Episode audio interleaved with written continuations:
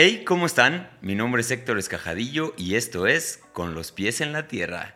El día de hoy estoy bien contento porque estamos aquí haciendo una cosa nueva, completamente nueva, eh, con mi querido Antonio Ríos Ortiz. ¿Cómo estás, Antonio?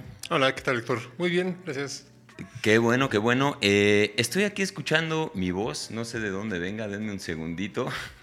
Estamos haciendo esto nuevo, es la primera vez que estamos aquí. Ahí está, ya estamos. Eh, primera vez que hacemos esto, muy eh, divertido va, a ponerse mi querido Antonio. Ahora sí ya estamos completamente en vivo. Comenten por ahí, eh, son las 7 con 43 de la noche de un domingo 23 de julio. El martes es mi cumpleaños. Así que me pueden mandar regalos, este, por lo menos un mensajito o algo por ahí, no sea mala onda. Eh, bienvenidos amigos, si no están suscritos, suscríbanse a este canal, este, compartan, comenten, den like, todo eso. Se va a poner bastante buena la plática del día de hoy. Hoy vamos a hacer algo nuevo, como ya les dije, estamos en vivo. Vamos a estar cotorreando acerca de unos temas acá bastante polémicos que han surgido recientemente en el internet. Se va a poner muy chido. Eh, y, bueno, quiero recordarles que este espacio está traído a ustedes por mí, por Héctor Escajadillo, así que vayan a héctorescajadillo.com. Hay muchas cosas muy interesantes. Y el día de hoy nos mandaron este regalito, mis amigos de Dulce Maguey un eh, mezcalito, el mezcalito oficial de Con los pies en la tierra. Ahorita nos vamos a tomar, a tomar uno, mi estimado Antonio, se va a poner, se va a poner más interesante. Por ahí en los, en los eh, descripción van a encontrar al rato los, el link para poder ir a comprar el suyo. Y bueno, Habiendo dicho eso, ahora sí, mi estimado Antonio Ríos Ortiz, que por cierto, ya estuviste aquí, estamos haciendo cálculos más o menos hace dos años. Eh, ¿Cómo te ha tratado? ¿Cómo han estado estos dos años que hace, eh, hace dos años que no nos vemos? Eh, ¿Cómo has estado? ¿De qué se ha tratado más o menos estos dos años? Y si tuvieras que definir más o menos una etapa en la que estás ahora, ¿cuál sería? Sí, pues yo creo que se han pasado un montón de cosas en estos últimos dos años, ¿no? me acuerdo que la última vez que vine, ¿no? Era el, tema era todavía lo de la pandemia, ¿no? El, pues, qué ha pasado, ¿no? Cómo te fuiste adaptando al enclaustramiento, etcétera, ¿no? Y ahorita, pues bueno, creo que justo, ¿no? Después de esta etapa de, hibernación, pues sí ha habido como todo un cambio, ¿no? Ahorita, si tuviera que definirlo, no sé, esta etapa de, expansión. Ok. ¿Por qué expansión? ¿En qué sentidos? ¿O, cómo, cómo explicas esa expansión? Pues vaya en, general, ¿no? En distintos ámbitos de mi vida, ¿no? Por ejemplo, los últimos años, ¿no? Quizá el último año, últimos años, pues sí ha sido más como de estar tomando cursos, preparándome, capacitándome, también cambios como en, la familia, ¿no? en, este, en, mi vida personal. Y ahorita pues es como el ver los resultados de todo esto, ¿no? y ya empezar a, cosechar, ¿no? de, empezar a abrir nuevos talleres, empezar a abrir nuevos proyectos, eh, ampliar también proyectos personales, entonces sí ha habido como, eh, creo que esta sería la palabra, ¿no? el poder, este, la etapa de cosecha. Ok, excelente, mi estimado Antonio. Eh, pues vamos a, vamos a cotorrear. Eh, amigos, si no, si no habían visto nunca esta cara de esta persona que tengo aquí enfrente, pues es Antonio Ríos Ortiz. Ya estuvo aquí en el podcast con los pies en la tierra. Hoy se prestó para hacer este experimento de cotorreo en vivo. Creo que no le había contado muy a detalle, pero bueno, aquí estamos. El episodio es el número 26. Así que vayan y búsquenlo en, los episodios completos. Ahí está en YouTube, ahí está todo el contenido. Se puso muy buena esa plática, así que vayan ahora, bueno, no ahora, al rato cuando terminemos y hayan digerido esta plática, vayan y vean esa que se puso bastante buena. Eh, pero el día de hoy, como, como ya les avisé y como ya vieron en el título, vamos a estar hablando de estos temas muy específicos que son dos.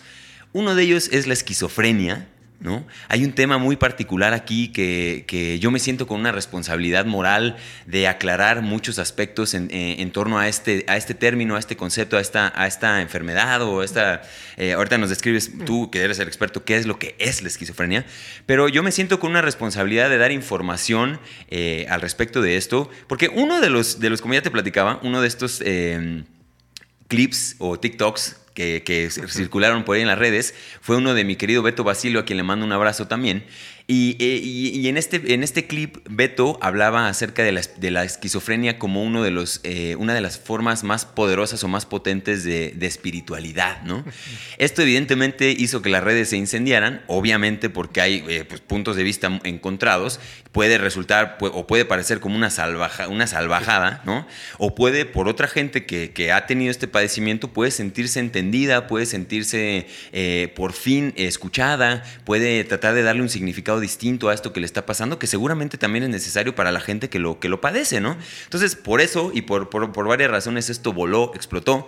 Y bueno, yo me siento con la responsabilidad de hablar un poco acerca del tema. Esa es una parte. Y por otro lado, este, está este otro término que yo no uso mucho, pero que también ha estado circulando últimamente en las redes sociales, que es el término medicina holística, ¿no? Em, este término pues eh, tiene, tiene muchas eh, connotaciones, puede implicar demasiadas cosas, pero principalmente se refiere a el término de, bueno, a, referirnos a una manera de eh, expresar acerca de las medicinas psicodélicas o herramientas psicodélicas, enteógenos, este mundo que aquí a la afición de Con los pies en la tierra, que ya nos están viendo en Instagram y en YouTube, pues bueno, les, les incumbe, ¿no? Entonces, vamos a hacer un cruce interesante y vamos a hablar de eso. Amigos, manténganse pendientes. Si están en Instagram, jálense a YouTube porque ahí sí estoy leyendo los comentarios. En Instagram no estoy leyendo absolutamente nada porque pues es un poco más difícil la interfaz.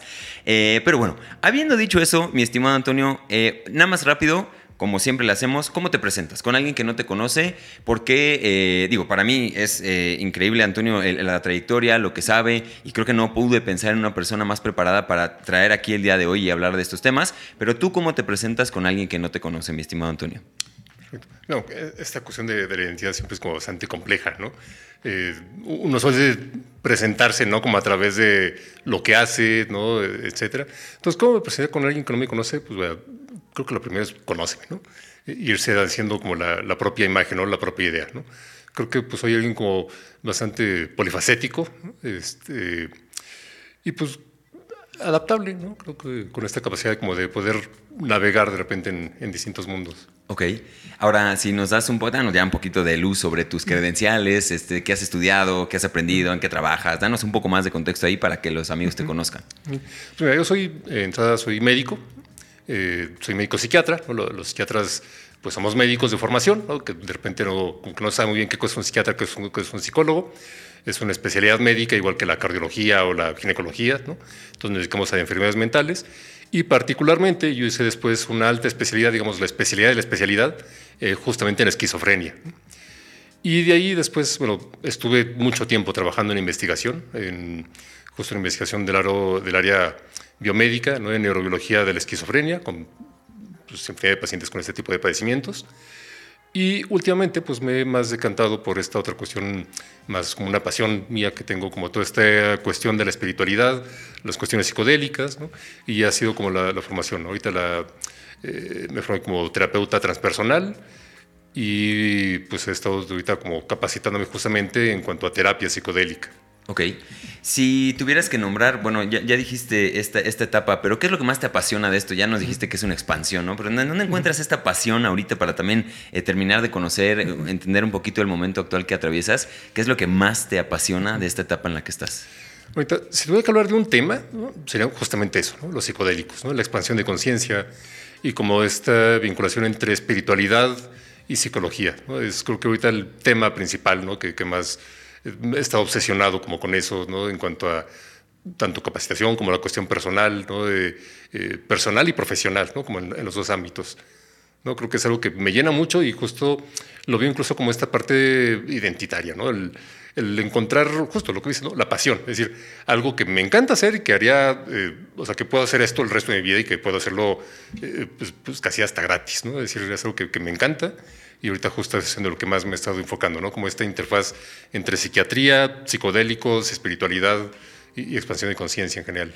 Ok, ¿y qué has encontrado? Me, intriga mucho en esta nueva faceta tuya de, pues como terapeuta transpersonal también, eh, quizá dejando de lado un poco la, psiquiatría, entendiendo un poco más estos conceptos humanos de, desarrollo personal, eh, todas estas cuestiones que hay que, que hay que trabajar. Eh, ¿Qué has encontrado a nivel, a nivel de, utilidad? ¿Para qué sirve la espiritualidad en este contexto terapéutico? ¿Es necesario que tengamos conclusiones espirituales? ¿No tanto? Eh, cuéntanos ahí, ¿qué, has encontrado últimamente? ¿Cuál es el rol de la espiritualidad en la salud mental? Creo que la espiritualidad es parte del ser humano. Es decir, eh, vaya, es como el cuerpo, ¿no? O sea, pensamos que, bueno, mucho de este término, ¿no? que ahorita mencionas de medicina holística, holístico significa eso, ¿no? Integral, total, ¿no? Completo. Toda la medicina debería ser así, ¿no? en teoría. ¿no? Toda la medicina debería ser holística porque toda la medicina debería ser integral. Y dentro de esta cuestión, eh, aunque bueno, se utiliza el término más como esta medicina alternativa, ¿no? Pero bueno, justamente a partir de esta cuestión de, integral, pues es eso, es ver al ser humano en su cuerpo, ¿no? es decir, en, la cuestión física, en la cuestión mental, en la cuestión social, cómo interactúa con otros seres humanos, y la otra es la parte espiritual, es decir, todos los seres humanos creo que tenemos esta cualidad de, la espiritualidad, así como tenemos un cuerpo físico y tenemos un rol en la sociedad, ¿no? es, es algo innegable. ¿no? Y, en cuanto a la salud mental, pues creo que van muy de la mano, ¿no? O sea, si pensamos en esta eh, explosión del New Age, ¿no? A lo mejor en los 60 pues justo fue el empezar a buscar a través de la espiritualidad respuestas a, muchas cuestiones que entrarían, digamos, en la cuestión de salud mental, ¿no? Psicológica, psiquiátrica. Creo que es lo que da, digo, es difícil definir qué cosa es la espiritualidad, pero creo que es lo que da este sentido de vida, ¿no? La trascendencia, ¿no? El sentir relevante el, hecho de existir ¿no? y el, sentir esta conexión incluso con otros seres humanos, con otras formas de vida. Eh, y es algo que, cualquier persona tiene, ¿no? es decir, no se necesita ser ni un iluminado ni tampoco tener una práctica religiosa, porque a veces se confunde religiosidad y espiritualidad. Y creo que eso es algo totalmente independiente a la inscripción institucional de en qué iglesia o en qué tipo de religión estás, ¿no? sino es eh, esta parte interna, ¿no? que tiene que ver con el espíritu, con la vida, con, con el impulso. Ok.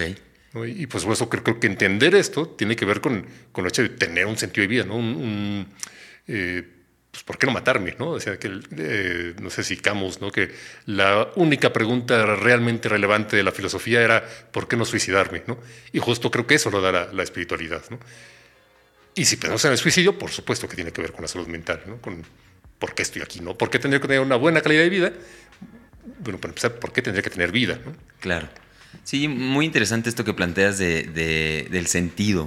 Hay veces que la vida, los 70, 80, 100 años que vivamos, quizá pueden resultar muy cortos y muy, muy este, faltos de sentido, entendiendo que la, la, la existencia es algo mucho más eh, duradero ¿no? y eterno.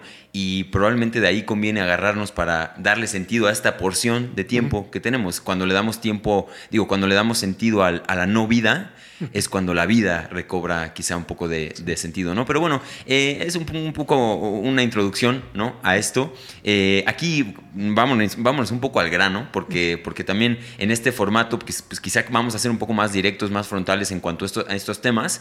Y vámonos a hablar de esto, de este tema de la esquizofrenia en particular. Y, quizá tomando desde de, esto que, mencionas, ¿no? del tema de la espiritualidad, uniéndolo con esta, este padecimiento. Eh, explícanos qué es la esquizofrenia. Y por ahí, evidentemente, te vas a seguir, vas a profundizar y, mantén ahí en la, mente, en la cabeza esto, ¿no? Este pensamiento, esta idea de esta persona que dijo que la esquizofrenia quizá podría ser una expresión de espiritualidad. ¿No? Desde la perspectiva médica, científica, ¿qué es la esquizofrenia? ¿Cómo se desarrolla? ¿Cómo, se, cómo, se, cómo, cómo lo, adquiere una persona? Y si esto tiene algo que ver con espiritual o no, cuéntanos un poquito, a ver ahí, ¿qué, qué trip tienes? Eso, justo cuando me mencionaste al principio, ¿no? De que podía parecer una salvajada, fue lo primero que pensé, ¿no? La primera vez que me dijiste sobre esa frase, o sea, eso fue lo que pensé, Algo totalmente irresponsable y que que, es una frase que solo podría venir de alguien que jamás en la vida ha tenido ningún contacto con alguien con, con esquizofrenia. ¿no?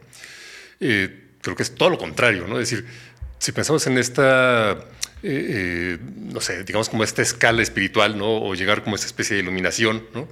Eh, pues la esquizofrenia estaría totalmente en el otro extremo. Es decir, no puedes escalar, digamos, como en esta desarrollo de conciencia si no tienes primero una conciencia totalmente integrada, ¿no? Si, si, tu mente ahorita no funciona correctamente, ¿no?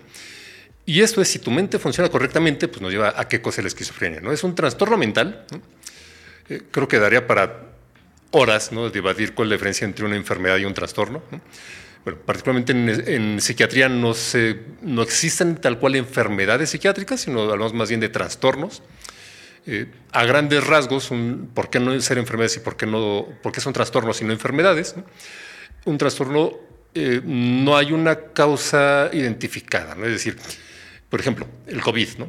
el COVID es el nombre de la enfermedad es decir, alguien que ya tiene como todo este daño en los pulmones, en el cuerpo, etc. Y la causa es un virus, ¿no? que es el virus del SARS-CoV-2. En el caso, y eso hace que sea una enfermedad específica. En el caso de los trastornos psiquiátricos, lo que tenemos son patrones, y entonces vemos un montón de gente que actúa de cierta forma y que tienen más o menos los mismos síntomas, las mismas manifestaciones, entonces lo agrupamos en una categoría, ¿no? un, corral eh, semántico, y a eso lo consideramos tal etiqueta diagnóstica. Un trastorno es aquello que te hace disfuncionar, ¿no? por, eso se llama eh, trastorno, ¿no? en inglés disorder, ¿no? esto que está desordenado.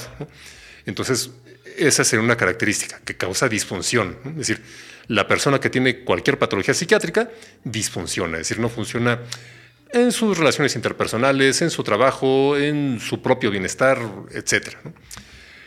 La esquizofrenia es uno de estos trastornos y lo que, lo que la caracteriza es la psicosis.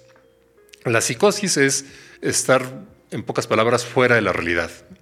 Es decir, percibir cosas de una forma distorsionada, escuchar cosas que no hay, ver cosas que no hay, eh, oler cosas que no hay, o distorsionar la forma en la que percibe el mundo. Es decir, por ejemplo, eh, no sé, está aquí el vaso, ¿no? Y entonces, pues a lo mejor para mí es totalmente irrelevante que esté, ¿no? Lo, veo, me da igual, a lo mejor ni siquiera alguien pasaría y ni siquiera se da cuenta. Alguien con psicosis quizá puede ver el vaso, no es que se cambie y se ponga amarillo y se ponga psicodélico, ¿no? Simplemente lo ve, pero la relevancia con la que lo percibe está distorsionado. Y entonces lo ve y empieza a pensar, pero ¿por qué hay un vaso aquí, no? ¿Y por qué eh, eh, es de cristal, no? Es una indirecta porque como es de cristal quiere decir que es un reflejo y entonces quieren eh, que yo me refleje ahí o, me quieren ahogar. Y entonces eh, hay todo un simbolismo idiosincrático, es decir, la persona empieza a generar ideas alrededor de esto totalmente distorsionadas. O pasa alguien, y a lo mejor pues, yo no me doy cuenta, y una persona con psicosis pasa alguien y entonces siente que, se le, que lo volteó a ver, que se le quedó viendo, eh, que lo quiere agredir, que le robó el alma, que, etc. Entonces, más o menos eso sería la psicosis. La esquizofrenia es eh, el trastorno psicótico por excelencia, aunque hay muchos otros tipos de psicosis, pero la esquizofrenia digamos que es el principal, y la característica es que es una psicosis crónica, es decir, duran con esta distorsión de la interpretación del mundo por varios años, ¿no? varios meses y, pues bueno, literalmente pues varios años, ¿no? quizá el resto de la vida. La otra cuestión sobre la esquizofrenia es que tienen esta eh, que se llaman síntomas negativos. Los síntomas negativos son estos síntomas por déficit, es decir, la apatía, la falta de motivación, eh, dificultades con el entendimiento social o emocional. Entonces, por ejemplo, una persona con esquizofrenia, pues difícilmente va a, quizá pararse de la cama, porque va a estar en la cama todo el día, no se arregla, eh, no hay un cuidado personal, no hay una expresión emocional. Por ejemplo, eh, veía este, este episodio que comentas, ¿no? que creo que es director de teatro, una, persona que jamás va a, tener esta cuestión performática, ¿no? jamás va a ser eh, un actor o actriz o, director, porque hay esta carencia de la expresión emocional. ¿no? Es algo que se llama, eh, el término es este aplanamiento emocional, ¿no? es como el término técnico. Entonces, y, y, todo esto hace que la persona disfuncione.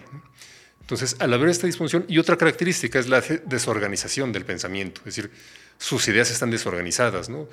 Hay distintos tipos, ¿no? A lo mejor de repente solo es medio disperso, o, algunos grados en los que de plano ni siquiera puede establecer un diálogo o hacer una frase, sino que es una ensalada de palabras, ¿no? De forma errática. Entonces, todo esto, tanto los componentes mentales, o sea, el contenido del pensamiento, como esta cuestión de apatía, ¿no? de, falta de socialización, de falta de expresión emocional, pues es, eh, lo que hace que el paciente disfuncione. Ahora, creo que si pensamos en la esquizofrenia como sinónimo de locura, que creo que más bien por ahí va el, asunto, y, digo, ya viendo el episodio este que, que, mencionabas, ya viéndolo completo en contexto, a lo mejor ya no es tan salvajada lo que comenta, ¿no? Creo que ahí el problema es el uso del lenguaje. Es decir, esquizofrenia es eso, es, esta enfermedad, digamos, entre comillas, ¿no? este trastorno en el que hay todos estos problemas que acabo de mencionar. Pero muchas veces se toma como sinónimo, ¿no? o, cuando hablamos de locura, lo que pensamos es en esquizofrenia. ¿no? Incluso hasta podemos decir, ah, es que esta es una idea muy esquizofrénica. ¿no? Eh, y, y, es que la cuestión con la locura no necesariamente, o sea, el, el término locura popular no es una enfermedad mental necesariamente. ¿no? Solemos pensar que la locura es lo mismo que la psicosis, pero el loco simplemente es alguien que hace cosas distintas, ¿no? o alguien que no piensa como los demás. No necesariamente está enfermo, ¿no? solo es, tiene esta apertura diferente. ¿no? Entonces creo que más bien por ahí va este sentido, ¿no? que es que la, eh, no recuerdo cuál era la frase específica, ¿no? Eh, exactamente cómo de que la, la, esquizofrenia es el nivel más profundo de espiritualidad. Eh, exacto, ¿no? entonces a lo mejor este loco, ¿no? o esta persona que quizá tiene como este desarrollo espiritual, ¿no? O este contacto va a parecer un loco ante los normales, ¿no? O ante los, quizá digo, eh, no iniciados, ¿no? Los no iluminados parecería un loco, ¿no? Pero creo que, eh, pues si no, no tiene nada que ver esta locura mística, digamos, ¿no? Con el trastorno tal cual que es la esquizofrenia. Ok. Ahora, en un sentido de, comprensión, porque digo, ahorita tú presentas una, explicación bastante, bastante lógica y, aterrizada de lo, que, de lo que es la esquizofrenia, pero si nos vamos en un plano, en un plano así como absoluto de lo que es el trastorno, eh, o el trastorno, perdón, eh, yo he escuchado por ahí que no entendemos realmente, o la ciencia, la medicina no entiende, no acaba por entender eh, lo, que, lo que sucede, ¿no? a, a un 100%. Si tú tuvieras que meter en una escala eh, del 1 al 10, más o menos, eh, ¿qué tanto entendemos o qué tanto entiende la ciencia, la medicina, el trastorno de, eh, la esquizofrenia? ¿En qué rango lo pondrías? O sea, ¿qué tanto pasa dentro de, la, medicina que nos permitiría saber en qué escala estamos de comprensión a la esquizofrenia? De poner un número sería complicado, porque no puedo poner una escala si no conozco el total. Es decir, si me meto al mar, pues voy a ver un montón de agua, pero no voy a saber si estoy a la mitad, al 10% o, cuánto me falta porque solo veo un montón de agua, ¿no? Entonces, si no sé cuánto es la meta, pues no voy a poder saber cuánto, ¿no? Si echara un número un poco ahí al aire, eh, o, a lo mejor comparándolo con otras enfermedades, ¿no? Con lo que sabemos quizá de las enfermedades del corazón o, otras cuestiones, híjole, yo creo que le pondría quizá por ahí del 5 o, abajo del 5. Creo que hay, todo un campo de, entendimiento y por eso es por lo cual todavía no es una enfermedad, ¿no? porque no sabemos como la causa. ¿no? Quizá es un montón de enfermedades distintas, pero que a todas las decimos igual, ¿no? a todas las decimos esquizofrenia. Ok. En ese sentido, ahora que lo, que, lo mencionas, es cuáles son algunos, eh, algunas cosas o, patrones o eventos o, situaciones que pueden detonar esto. Y, ahí para continuar y profundizar en la pregunta es, ¿se detona un episodio psicótico o se detona la esquizofrenia? O sea, se puede adquirir, digamos, el, el, porque si lo entiendo bien, es la esquizofrenia es una psicosis crónica, ¿no? Como lo, como lo especificas. E, entonces, ¿se detonan más bien episodios psicóticos o se puede detonar la esquizofrenia? Ok, creo que eso es crucial, ¿no? Como esa diferencia. Los episodios psicóticos, ¿no? O la psicosis, digamos que pensaremos en ella como un síntoma, ¿no? Y la esquizofrenia ya como la enfermedad, ¿no? Es decir, yo puedo tener tos, la tos es un síntoma, pero puedo tener tos porque se me atoró una palomita, porque tengo gripe o porque tengo COVID o porque tengo tuberculosis. Hay un montón de enfermedades y otras cosas que a lo mejor ni siquiera son enfermedades, pero todas tienen tos. Entonces, con la psicosis es lo mismo. Hay un montón de causas por las que alguien puede tener psicosis, pero no todas son esquizofrenia. ¿no? La esquizofrenia sería una de ellas. Si se puede detonar psicosis, sí alguien puede tener un episodio psicótico, aunque antes hubiera estado totalmente sano, eh, por, no sé, consumo de ciertas drogas, y, creo que a lo mejor este, valdría la pena ahondar un poquito más sobre eso. Eh, consumo de sustancias, consumo de drogas, incluso algunos medicamentos. Hay medicamentos, eh, no sé, por ejemplo, algunos tipos de esteroides quizá, ¿no? que se utilizan para solucionar una enfermedad, pero como consecuencia pueden provocar un cuadro psicótico o por un problema hormonal este, como complicación quizá incluso de un episodio depresivo, ¿no? Hay, digo, no es tan común, pero hay episodios depresivos que tienen síntomas psicóticos. Eh, hay esta psicosis posparto, ¿no? es decir, sí, sí se puede detonar, aunque antes haya estado sano. La esquizofrenia no, la esquizofrenia eh, sí es, o al menos lo que sabemos, es más bien un, trastorno del neurodesarrollo, es decir, uno ya viene mal de fábrica, es decir, posiblemente desde que está en el útero ya hay ciertos cambios, ¿no? el cerebro ya tiene ciertas conexiones distintas que hacen que alguien tenga esquizofrenia, aunque usualmente se empieza a notar más o menos en la adolescencia. Adolescencia, veintipocos, más o menos ahí es cuando empiezan los primeros episodios psicóticos de alguien con esquizofrenia, aunque quizá los, problemas o, o los cambios cerebrales ya venían pues desde el nacimiento. Ok. Y a nivel de, cura, ¿no? A nivel de control o de más o menos estas, dentro de estas palabras y el rango que esto, que esto implica, ¿qué tanto esto se puede frenar, se puede detener, se puede curar o, no? ¿O es algo que más bien la persona ya tiene que, digamos, que acostumbrarse a vivir de esta manera? ¿Cómo, ¿Cómo es por ahí? No hay una cura, pero sí hay medicamentos que ayudan a controlar esto. Medicamentos que justamente se llaman antipsicóticos y pues lo que hacen es combatir los síntomas psicóticos. Entonces, realmente son bastante buenos, ¿no? Los medicamentos que tenemos tienen bastante efectividad para controlar, por ejemplo, el escuchar voces o el tener esta visión distorsionada de la realidad. Eso, hasta eso tienen bastante efectividad los medicamentos. Okay. Lo que no es la otra parte, ¿no? estos llamados síntomas negativos, es decir, la falta de iniciativa, la, falta de socialización, la, incapacidad de, o, las alteraciones emocionales. Para eso hasta el momento no hay ninguna cura ni ningún tratamiento. Y es lo que hace que los pacientes disfuncionen. ¿no? Es decir, a lo mejor se toma su pastillita todos los días y se le quitan las voces y deja de escuchar que Dios le habla, pero sigue echando en la cama sin ningún trabajo, sin socializar, sin bañarse, porque no hay hasta el momento un medicamento para esto. Okay. Y eso es lo que hace que el paciente tenga pues, discapacidad en su vida. Ok. Ahora, si nos volteamos un poquito hacia, hacia el tema de, la, de, de este echaste un número, ¿no? Hacia el aire. Dijiste, hace rato le, pregunté a Antonio, para los que se acaban de unir, le pregunté eh, del 1 al 10 qué tanto entendemos, ¿no? La, la, esquizofrenia. Y Antonio dijo que más o menos un 5, por tirar un número, porque evidentemente es una pregunta compleja. Dentro de este 5%, o bueno, de este 5 o este 50%, perdón, 50% que no entendemos, ¿qué es lo que más te fascina? ¿Qué, puertas ves abiertas en el tema místico, en el tema sí espiritual, eh, por experiencia o por lo que has leído? Eh, ¿Qué tanto sí podría, o sea, si, tratamos de ser tendenciosos hacia este otro lado, que tú como lo anotas, pues no sabemos, ¿no? Si no sabemos en un 50% qué es, pues hay posibilidad de que sea pues, todo. ¿Qué es lo que más te fascina? ¿Qué es lo que más eh, sí podría tener una lectura esotérica? Este, cuéntame por ahí qué, campanas resuenan. Entiendo que es una pregunta abstracta, pero dime qué te fascina de ese 50% que no entendemos. Creo que mucho, y bueno, respecto a esta cuestión de como el misticismo, ¿no? la emergencia espiritual, etcétera, eh, la cuestión es esa, ¿no? que a lo mejor alguien con este desarrollo espiritual ¿no? o, de conciencia pudiera llegar a tener acceso a otro tipo de percepciones ¿no? o otro tipo de, de experiencias que no tenemos los normales ¿no? Eh, o, los, eh, los sanos, digamos, entre comillas. ¿no? Y entonces sería como como ser, eh, como tener vista en un mundo de ciegos, ¿no? Entonces, pues de ahí viene esta cuestión de que pues a lo mejor sí se considerado loco, ¿no? Eh, ahora, creo que específicamente la esquizofrenia, como mencionaba, es una patología que causa bastante disfunción y bastante dolor y sufrimiento tanto a los pacientes que la padecen como a las personas a su alrededor. Eh, pero si pensamos en estas cuestiones extrañas, ¿no? que están quizá incluso eh, no entendidas por la psiquiatría.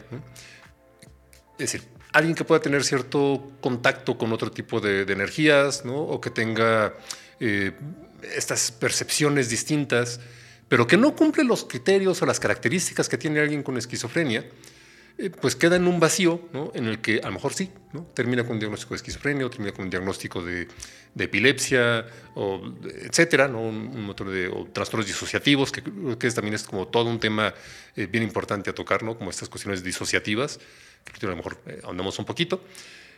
pero a lo mejor quizá habrá otro que no tiene nada de eso y que tiene como estas percepciones y quizá ese sí entraría como en esta como emergencia espiritual, ¿no? como esta eh, acceso a otras dimensiones, no a otras realidades o a otro nivel de conciencia que pudiera verse loco, verse raro, pero no necesariamente es patológico. ¿no?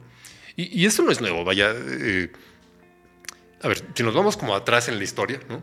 o sea, de lo más nuevo tenemos ahorita como propuestas en los últimos quizá 10, 20 años, de incluso de grupos psiquiátricos, que proponen esta lista de criterios, ¿no? de cómo distinguir una emergencia espiritual de un trastorno disociativo o de un trastorno psicótico. Es decir, hay gente que tiene esto, independientemente si esto, es decir, a ver, que alguien vea ángeles no quiere decir que existan los ángeles, pero que esta persona vea ángeles no significa necesariamente que tiene psicosis. ¿no? Entonces, por poner un ejemplo, ¿no? Eh, eso hasta ahorita, digamos, los últimos 10 años es algo que medio se ha llegado a proponer, aunque realmente no ha tenido mucha resonancia. Si nos vamos más para atrás, pues en los 60, Grove, que es como de los padres de la psicología transpersonal, pues ya hablaba de esta cuestión, ¿no? El poder diferenciar la emergencia espiritual de la patología, ¿no? Y, él mismo pues era psiquiatra, entonces decía, a ver, hay gente que tiene estas experiencias espirituales y no está loca, ¿no? Y no tiene esquizofrenia. Hay gente que sí tiene esquizofrenia, ¿no? Y que a lo mejor se parecen, pero son cosas diferentes, ¿no? Y si nos vamos más para atrás, ¿no? Pues muchísimos pueblos, ¿no? Con estas religiones eh, animistas, ¿no? Chamánicas, hay como este rito de paso, ¿no? En el que cuando alguien, digamos, enloquece, tiene dos caminos, ¿no? O se queda como loco, ¿no? Totalmente disfuncional para el pueblo, o se vuelve chamán, ¿no? Y entonces el atravesar por esta crisis eh, mental y espiritual es como el, punto de, ruptura para convertirse en un líder espiritual o, en alguien totalmente eh, disfuncional, ¿no? Simplemente loco, ¿no? Como la, diferencia que habría quizá aquí entre un loco ¿no? y un, y un eh, iluminado, ¿no? Ok. Ahora, en el tema de la... Eh, porque bueno, también a mí me, digo, ya me... Amigos, yo soy un ignorante, recuerden, yo no sé nada, absolutamente nada de esto. Digo, he leído y, tal, pero entre más leo, menos sé, porque me doy cuenta que sé menos. Entonces, eh, yo estoy aquí indagando, indagando, indagando. Y me interesa mucho esto eh, en, el sentido de, de, bueno, que ya hablamos hace ratito, de cómo se detona. Yo estoy entendiendo ahora una diferencia, una distinción, haciendo una distinción entre el brote psicótico, ¿no?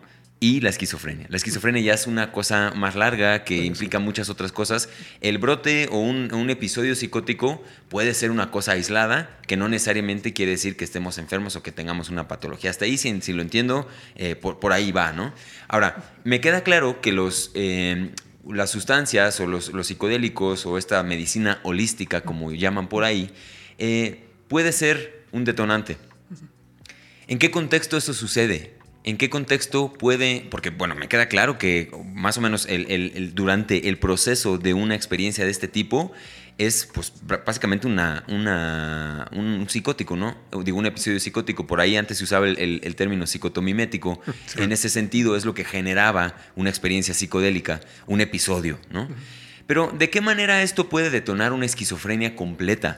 ¿Esto es cierto? ¿No es cierto? Porque se dice mucho por ahí que, pues es un, es un, cada vez que vamos a comulgar con una de estas medicinas holísticas, eh, lo que pasa es que eh, es como un revólver, ¿no? Realmente no podemos saber si tenemos una predisposición genética, si hay alguna cuestión. ¿Qué tanto hay de, cierto ahí? ¿Qué tanto es más como un mito que, o, qué tanto cae en, en lo que no sabemos?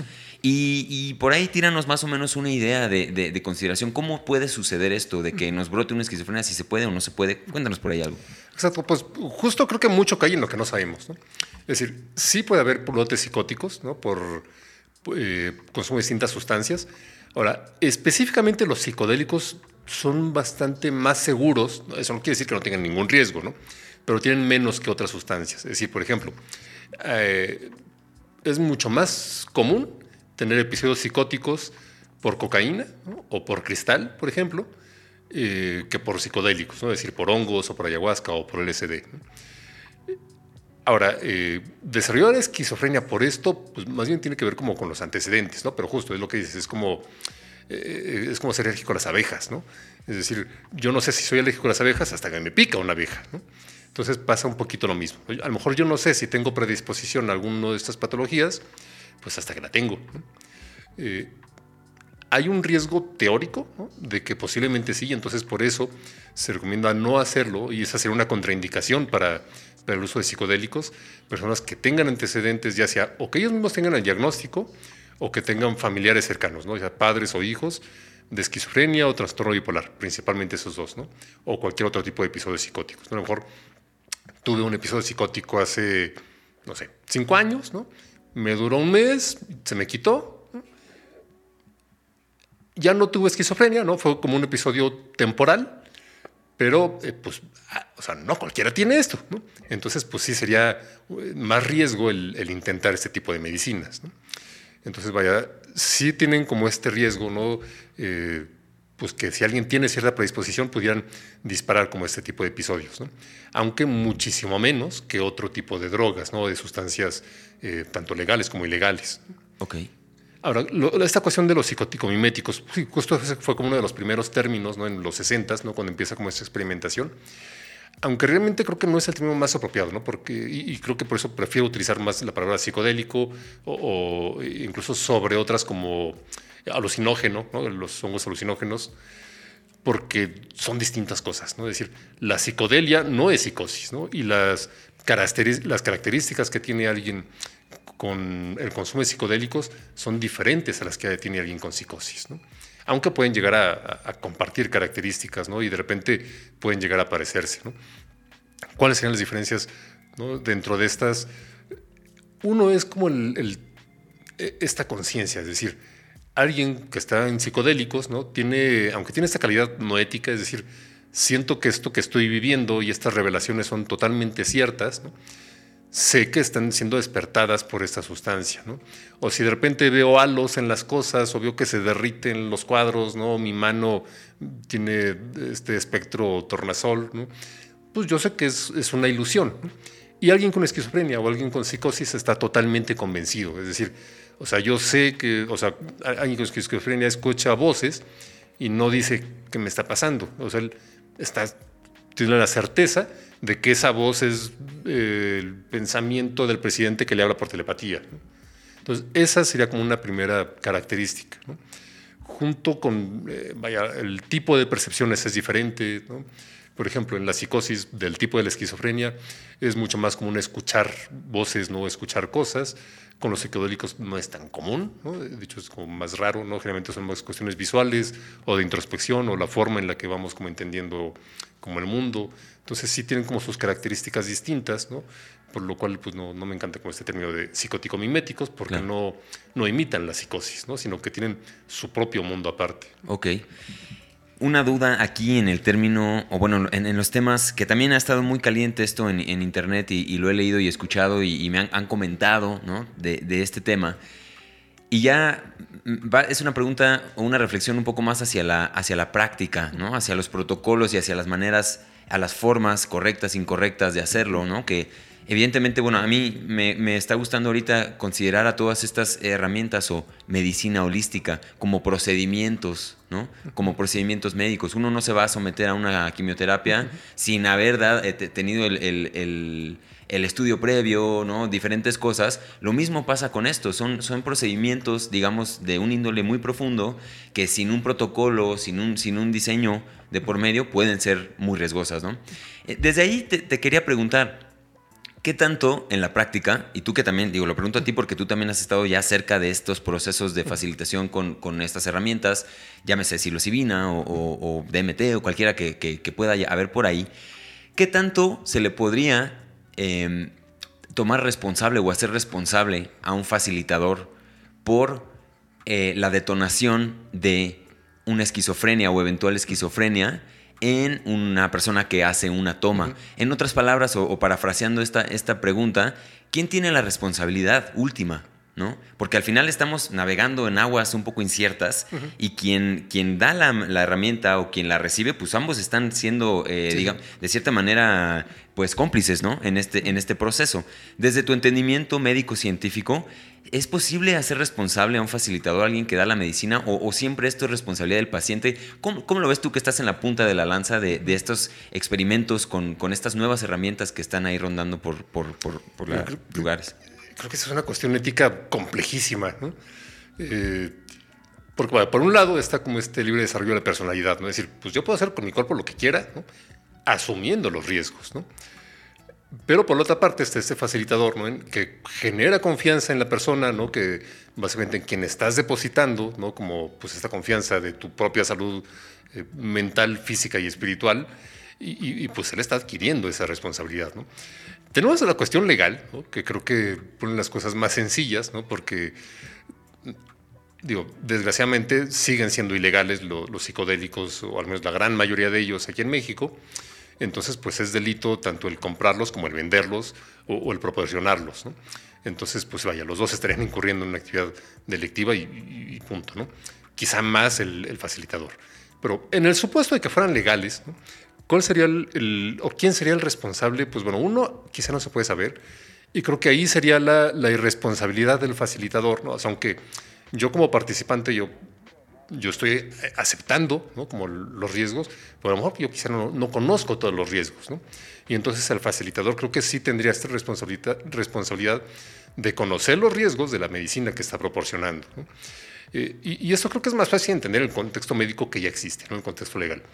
Tú vas con el médico, ¿no? confiando en, a ver, yo no sé, ¿no? Eh, porque tengo un problema, no sé, del corazón, del hígado, lo que quieras. ¿no? Vas con el médico, el médico te dice, mira, sí, tómate este medicamento. Y resulta que ese medicamento, eh, no sé, en una mujer embarazada le causó una malformación al feto. O ese medicamento te causó eh, un tumor en el hígado. ¿no? ¿Quién es el responsable? O sea, ahí creo que no hay debate, ¿no? Todo el mundo diría, pues el médico que le dio el medicamento, ¿no? Nadie diría, ah, pues es tu culpa como paciente, ¿para qué te tomaste eso, ¿no? O sea, pues si por tu culpa tienes el tumor en el hígado, ¿no? O sea, por, supuesto que ahí no hay duda, no hay ningún debate en que el responsable que dio ese medicamento fue el médico. Entonces, si copiamos ese modelo, creo que tendría que tener el facilitador pues esa responsabilidad y entonces ese, ese compromiso de que si yo estoy proporcionando un, una medicina, pues yo voy a hacerme responsable por esto que puede llegar o no puede pasar. Entonces ya hay importancia que los facilitadores tengan el conocimiento de los riesgos y, y todas las situaciones que pueden eh, ocurrir en torno a esto, ¿no? y de saber hacerse responsable también de a quién se lo voy a dar. ¿no? Es decir, saber si esta persona tiene un episodio eh, o tuvo un episodio psicótico, si tiene riesgo de trastorno bipolar, si, tiene, si está tomando un medicamento para el corazón ¿no? y resulta que eh, la medicina que le voy a dar tiene una interacción con ese medicamento para el corazón, etcétera. Si no se tiene ese conocimiento, eh, estoy actuando de forma irresponsable. ¿no? porque la ignorancia no me exime de esa responsabilidad. ¿no? En cuestiones médico-legales ¿no? hay, esta cuestión que es la, bueno, la negligencia, que es cuando no doy una atención a alguien que lo necesita, pero también está esta cuestión que se llama impericia, ¿no? que es otra forma de mala praxis médica, cuando hago algo que no puedo hacer, que no sé hacer o que lo hago eh, o que me falta experiencia o que me falta práctica y entonces vaya, al final de cuentas la impericia es estoy haciendo algo de forma errónea porque no estoy no domino mi técnica y no domino ni la práctica ni el conocimiento ¿no? y entonces puedes demandar a un médico por impericia cuando dio un medicamento sin conocer los efectos secundarios, ¿no? o cuando hice una cirugía sin saber la técnica adecuada. ¿no? Entonces creo que pasa lo mismo. Si un facilitador, digo, en el contexto en que los psicodélicos fueran legales, si un facilitador te da algo sin conocer tu caso, tus riesgos y los riesgos del medicamento, creo que caería justamente en esta cuestión de impericia. Ok. Aquí, bueno, evidentemente la, la medicina alópata o todos estos métodos pasan por un rigor científico de observación y quizá hay métricas un poco más claras en cuanto al bienestar o el progreso o no de un, de un paciente. ¿no? A veces quizá en estas eh, herramientas o tecnologías o medicina holística, eh, pues son, son de índole pues, más eh, espiritual, eh, tienen otras, otras cuestiones, hay otras cuestiones en juego que son difíciles de medir, ¿no? o sea, sobre todo es difícil decretar o, o, concluir desde la ciencia porque se basa mucho en la subjetividad y en, en la experiencia personal de cada persona. ¿no? Desde, ese, desde ese punto, lo que te quiero preguntar es lo siguiente. Porque bueno, a mí me quedaría claro que en un mundo ideal, este, pues quien debería estar dando esto debería tener un conocimiento de psiquiatría, de psicología, este, de espiritualidad por ahí también, manejar un, un vocabulario por lo menos eh, vasto sí. en estos mundos, sería el escenario ideal, pero la realidad es, es, es dista mucho de esto, ¿no? Sí. Entonces, lo que te quiero preguntar ahí es, eh, ¿qué tan válido es este, este enfoque un poco más chamánico, ¿no? Eh, no sé si estás de acuerdo tú con esto que te estoy, que te estoy comentando. ¿Y cuál es la diferencia, digamos, o, o qué sí se le está permitido? Me gusta mucho citar a, a Claudio Naranjo. Eh, el chamán es un creador de su propio método.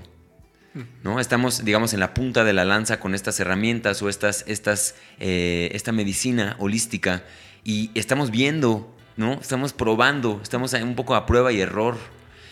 ¿Qué tanto se parece el rol o qué tanto se debería de parecer el rol del chamán al rol de un médico científico, psiquiátrico?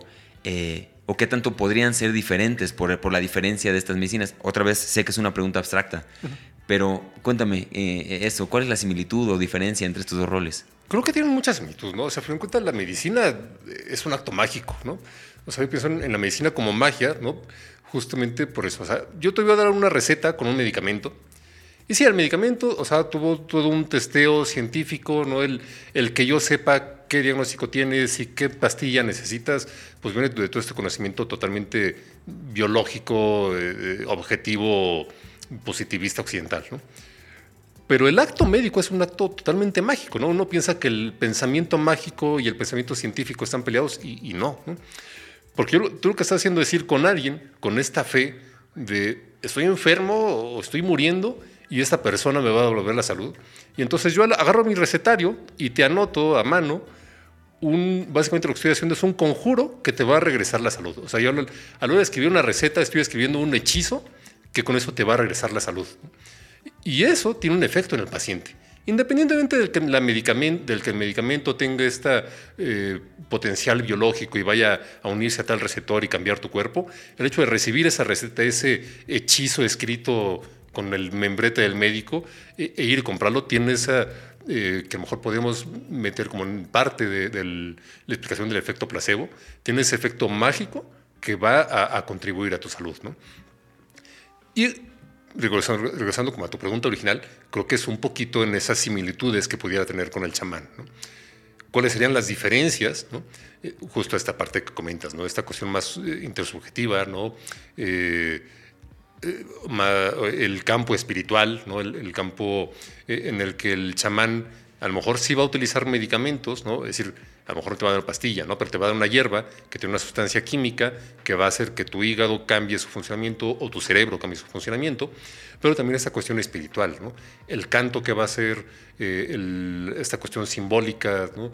de si te pone la mano encima o no te la pone, eh, etcétera, ¿no? pues son todas esas características que no tiene a lo mejor el, lado médico, aunque sí tiene su parte mágica, que lo haría distinto. Creo que particularmente en esta cuestión de medicinas eh, psicodélicas, pues sí hay más esta cercanía, ¿no? Porque lo que van a hacer estas medicinas es abrir esta percepción espiritual, abrir esta experiencia espiritual a quien nos está eh, ingresando. Entonces el guía, ¿no? en este caso el chamán, pues iría guiando o, o, tendría esta función también de guía espiritual que no necesariamente tiene el médico occidental, ¿no? Entonces, vaya, en, este punto, ¿no? si es válido o no, pues vaya, llevamos miles de años con esa técnica. ¿no? O sea, lo que estamos haciendo eh, ahorita en la medicina o en la psiquiatría de 20 años o de 15 años para acá, eh, hablando de la psiquiatría psicodélica y de los experimentos que se están haciendo ahorita en, distintas partes del mundo, pues es simplemente redescubrir algo que los chamanes y los, eh, el, uso ritual de los enteógenos lleva siglos practicándose. Si el chamán se hace a sí mismo no o hace su propio método, pues no estoy tan seguro. Creo que gran parte sí tiene que ver con este potencial de creatividad y, que es uno de los valores, por ejemplo, en, la medicina, pero en la psicología transpersonal o en la psicología humanista, ¿no? este componente de creatividad del terapeuta, ¿no? el no seguir nada más como un método de, receta, ¿no? como, como sí puede haber en otras corrientes de la psicología pero también hay un método, ¿no? O sea, no, no es totalmente improvisado. Es decir, el, chamán es chamán, ¿no? El maracame, el, término que tenga según la etnia, ¿no? el, chamán es chamán porque tiene todo un linaje y todo un aprendizaje y todo un conocimiento de un método y de una forma eh, que no se está sacando de la manga. Entonces, ya sea que sea el conocimiento científico occidental o el conocimiento psicológico o el conocimiento espiritual, ritual, chamánico, pues tiene como todo un bagaje, ¿no? Y toda una, eh, una preparación, ¿no? No es algo que se vaya ahí improvisando. Aunque sí tiene importancia la parte creativa, ¿no? Y la parte, pues como esta espontaneidad, ¿no? O, esta cuestión eh, intuitiva, ¿no? Creo es la palabra, ¿no? Esta intuición, ¿no? Que tiene, esta persona necesita esto o esta persona eh, está reaccionando de esta forma, ¿no? Y que me parece algo quizá no tan tomado en cuenta, pero importantísimo en cualquier proceso psicológico y cualquier proceso espiritual. Sí es muy intuitivo, pero, pero no es improvisado, ¿no? Eso es lo que voy. Claro. Sí, sobre todo a mí me hace mucho sentido, me resuena esta, esta parte del creador de su propio método, porque también los tiempos cambian, la experiencia es independiente de, de una persona a otra entonces, como bien dices, hay un factor creativo y de, innovación dentro de estos procesos, que claro que hay un proceso, ¿no? Y esa era un poco mi pregunta, es, es eh, ¿qué tanto importa o qué tanto, o qué, tanto garantiza el linaje en uno de estos roles, ¿no? Digo, un médico evidentemente tiene 10, 15, 20 años de estudios y, más los que se suman de práctica. Y eso ya te da, por más de que tú no vengas de una familia de médicos, pues ya te da tiempo para entender, eh, entender experimentar con los métodos y podemos tener una certeza de que los médicos licenciados, pues por lo menos tienen eso, ¿no? Tienen una licencia que les permite operar. pero en el mundo de lo chamánico es un poco distinto. Y, y, lo mismo es, yo no me compro tanto esta idea de que si, por el simple hecho de tener un linaje garantice nada. Desde tu punto de vista, eh, ¿en dónde esto sería, sería válido? O sea, ¿Qué, tan, ¿Qué tantas cosas pueden garantizar un linaje y qué tanto no? Digo, ya lo respondiste ahorita con, tu, con, esta última aportación, pero ¿qué tanto el linaje garantiza eh, la salud del paciente y un resultado óptimo? Como, como podría ser la misma pregunta, ¿no? ¿Qué tanto tú, por, más credenciales que tengas, pues das un, das un medicamento y eso hace una, detona algo? ¿Cómo lo ves en ese plano? ¿Qué tanto, qué tanto garantiza el linaje en un chamán? Creo que igual, ¿no? O sea, creo que sí depende muchísimo más de la formación que tenga, que, que sea, vaya, no, no, no es por como los reyes, ¿no? Que era por derecho divino y era heredado, ¿no? O sea, creo que sí depende más la formación que tenga, aunque no sea una formación médica, ¿no? O sea, la formación chamánica, pues, ¿no? Los años que tiene aprendiendo de hierbas, aprendiendo ritos, aprendiendo, eh, viendo pacientes, viendo eh, consultantes, ¿no? Y, y, eso va generando conocimiento más que, ah, pues, soy el hijo de tal, ¿no?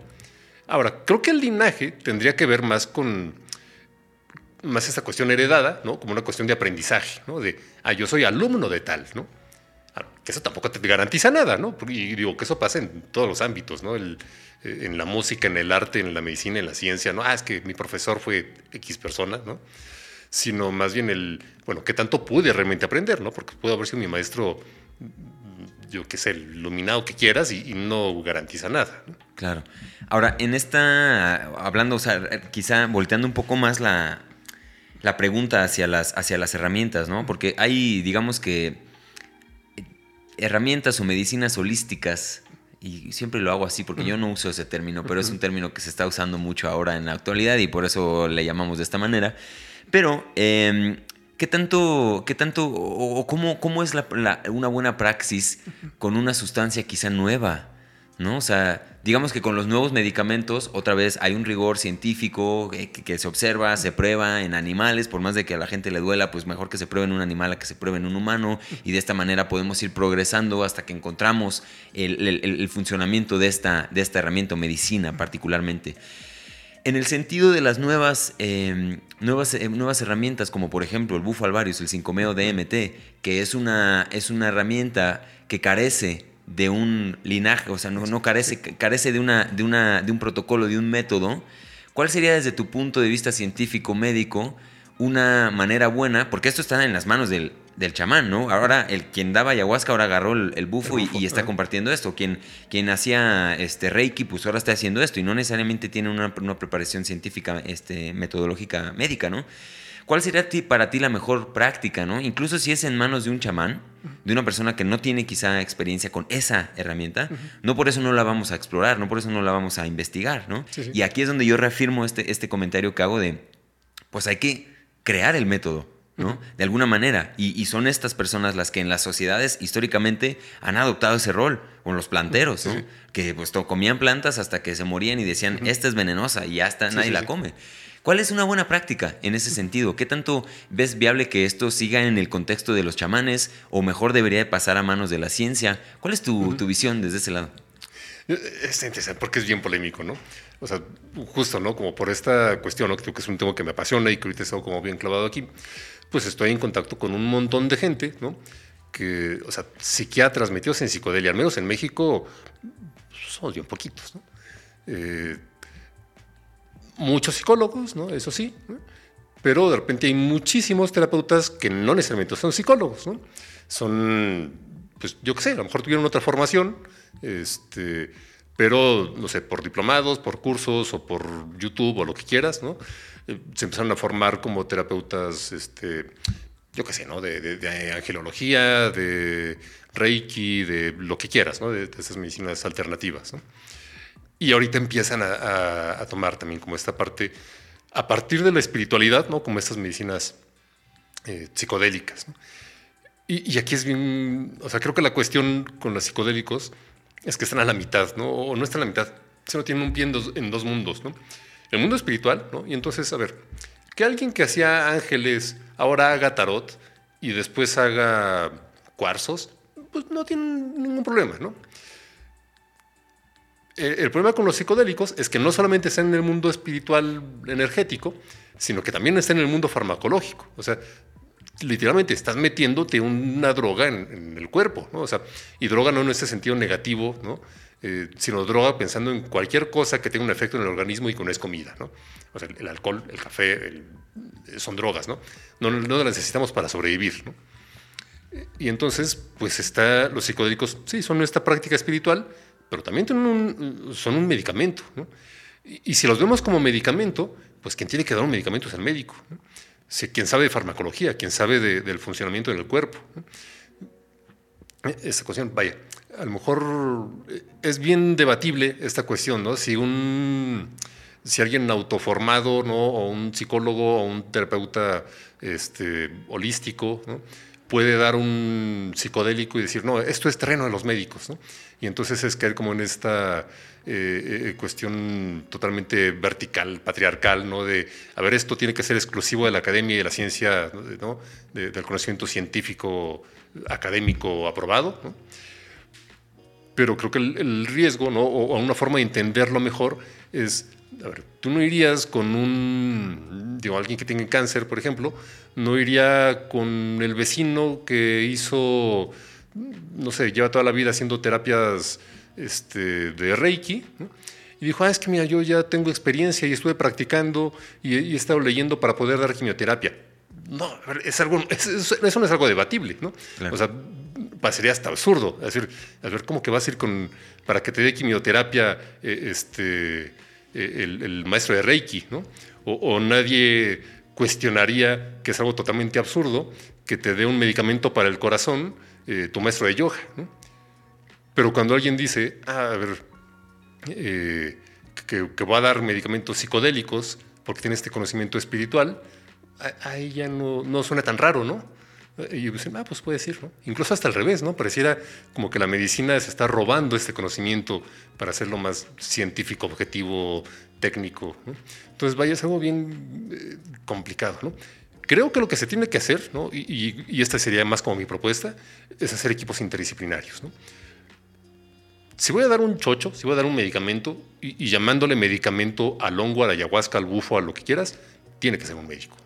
O sea, tiene que ser alguien que sepa de farmacología, que sepa de lo que puede pasarle al, paciente con este medicamento, esta sustancia que está ingresando a su cuerpo, pero también tiene que haber alguien que sepa de espiritualidad, ¿no? Y que sepa darle una integración y una guía a esta persona que va a tener este contacto, esta disolución del ego y este contacto con el todo, con, su propia experiencia de muerte, de renacimiento, eh, y que está totalmente fuera del ámbito médico, y entonces alguien que pueda dar esa guía, ¿no? Y decir, a ver, cómo integro y cómo meto a mi vida el hecho de que sentí que me morí y renací, ¿no? que por ejemplo es una experiencia muy común con el bufo, ¿no? este, quizá con, a lo mejor con varios psicodélicos, pero con el bufo es muy común ¿no? estas experiencias de muerte y renacimiento. Pues bueno, el médico te va a decir, vea, yo te di el medicamento que sé que te va a funcionar o no te va a funcionar por tu hígado, por tu cerebro, por ta, pero necesitamos también la otra parte. Entonces, también creo que creer que alguien va a dominarlo todo me parece eh, pues también como demasiado este, soberbio, ¿no? O sea, pensar que, el médico va a conocer todos los aspectos espirituales o que el semán va a conocer todos los aspectos médicos, eh, eh, pues es soberbio y, finalmente quien acaba pagando los platos rotos pues es el participante. Claro. Y en ese sentido del de, el acompañamiento que se le hace, eh, ¿En dónde verías tú el inicio de la intervención y el final de la intervención de alguien que, provee esto? Como digo, es que ya hablas, ya hablas acerca de la, importancia de, la interdisciplinidad de los equipos, ¿no? Interdisciplinariedad, probablemente es la palabra, no lo sé, amigos, comenten por ahí. Pero bueno, eso es, es, lo, es lo que dices, ¿no? O sea, que debe de haber equipos interdisciplinarios que acompañen al paciente o a la persona interesada en todo el proceso.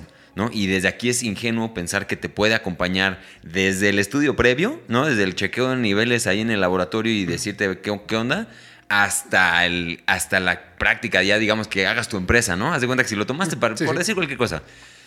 Pues no, o sea, tiene que ser un equipo. Es, es, muy, es muy soberbio pensar que puede haber una sola persona que, que haga esto. Ahora, en, en, pero la pregunta es, ¿En dónde comienza y en dónde termina el trabajo de acompañamiento? Desde tu punto de vista y esta visión integral de todo, digamos, si puedes eh, ejemplificar esto, ¿en, qué etapa debería de haber ya un acompañamiento y en qué etapa se podría soltar ya al paciente para que continúe con su vida? Algo que te despierte alguna reflexión en cuanto a este protocolo y este proceso, así en términos muy pues, generales. de hecho, existe, ¿no? Al menos en, en, el ámbito de esas investigaciones que se han estado haciendo en los últimos 15 años, ¿no? Respecto a al uso de psicodélicos en medicina psiquiátrica, biomédica. Eh, los protocolos que están se parecen mucho a los protocolos que diseñó Groff para la respiración holotrópica, que es como este otro método de respiración para generar estados de conciencia alterados pero sin tomarte nada. Entonces copiaron mucho el modelo de Groff y que Groff creo que quizá tomé ese modelo de, prácticas chamánicas. ¿no? Y, ahorita eh, explicaré un poco en qué consiste esto. Básicamente son tres etapas. La etapa de preparación, la toma de la sesión y la etapa de integración. Entonces, en la, preparación, yo agregaría uno extra, que el primero es el filtrado. Creo que sería el más importante y es donde entraría entonces el médico o el psiquiatra. Es decir, a ver, quién sí y quién no, y quién cómo. Es decir, a ver, esta persona pues va, no tiene ningún riesgo, no lo necesita, le puede ayudar incluso, ¿no? O sea, hay mucha evidencia de que los psicodélicos pueden ayudar para episodios depresivos, para eh, el, este, adicciones, ¿no? el desarrollo de, o, el tratamiento de adicciones, ¿no? Son como los dos principales, el estrés postraumático, etcétera. Incluso puede ser algo útil, ¿no? Entonces aquí, ya, pero bueno, uno es, a ver, ¿lo necesito o no lo necesito? El segundo, va, sí lo necesito, sí me puede hacer bien. ¿Lo puedo hacer? Y entonces ahí es donde entraría el rol del médico, ¿no? específicamente el psiquiatra, para decir, a ver, esta persona eh, tiene riesgo de trastorno bipolar, ¿no? o, o ha tenido estos episodios de manía, o a lo mejor está dudoso, ¿no? Todavía ni siquiera está tan claro el diagnóstico, pero ante la duda, mejor actuar con cautela, entonces mejor esa persona que no los tome, ¿no? O esta persona tiene este problema en el corazón, o tiene epilepsia, ¿no? que a lo mejor no es algo psiquiátrico, pero sí es algo médico, tampoco sería conveniente, ¿no? Entonces, esa sería la primera etapa, el, filtrado. La siguiente es la preparación. Pasa el filtrado y digo, va, me dio luz verde el psiquiatra. Me dijo que no hay problema con los medicamentos que estoy tomando y no hay problema con mis problemas de salud y que puedo hacerlo, y que incluso hasta me va a ayudar. Entonces, la siguiente etapa es la, etapa de preparación. En la preparación son dos cuestiones, ¿no? Una más psicoeducativa, es decir, conocer de qué se trata, es decir, conocer cómo va a ser la experiencia, de qué se trata, cuánto me va a durar, cómo me puedo sentir, qué puedo hacer si me siento mal, ¿no? ir conociendo más sobre la sustancia y sobre los efectos para que no caiga de nuevo y de repente no sé ni qué está pasando y qué tal si me muero, ¿no? y generar más angustia o generar como estos malos viajes. Eh, y la otra es una cuestión más terapéutica que tiene que ver con generar esta reflexión y esta intención, es decir, cuál va a ser la intención con lo que voy a trabajar la medicina, o cuál va a ser, eh, qué es lo que estoy buscando, cómo voy sintiendo, ir trabajando en ese aspecto más de psicoterapia. Entonces, esas dos partes, digamos, la parte de educación y la parte de psicoterapia, serían los componentes de los procesos de preparación. Okay.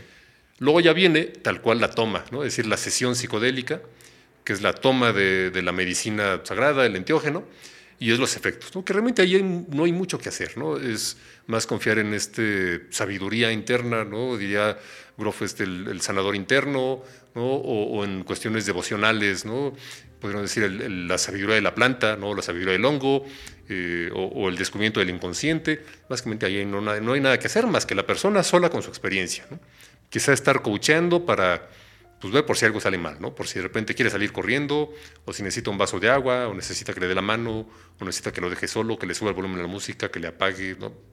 Pero nada más estar como allí al pendiente. Y luego viene la etapa que creo que es la más útil, la más interesante, que es la etapa de integración. Es decir, ya me tomé la sustancia y tuve esta revelación mística, ¿no? El contacto con lo divino, o el contacto con mis traumas, o el contacto con mis experiencias, con, digamos, esta eh, palabra ¿no? que no me encanta, ¿no? pero se usa mucho, el, contacto con mis demonios, ¿no? mis emociones, mis traumas, mis conflictos, ¿no? Eh, mi sombra, ¿no? desde una perspectiva más junguiana. ¿no? ¿Y ahora qué hago con esto? ¿Qué, ¿Qué, pasa con todas estas, estas, cosas raras que viví cuando me metí los hongos o el DMT? ¿no? Y entonces viene la etapa de integración en la que le voy entendiendo sentido, ¿no? Todos estos mensajes que recibí, puedo irlos asentando a mi vida diaria, puedo darles un sentido, darles una explicación, ¿no? Que no se quede nada más como un viaje, pues no sé, pues estuvo muy padre, se sintió chido, que, digo, que tampoco tiene de malo, ¿no? O sea, este el uso lúdico, puedo ir a, un festival de música y meterme el SD y pasar padrísimo, ¿no? La, euforia y, la música y las luces y la sinestesia.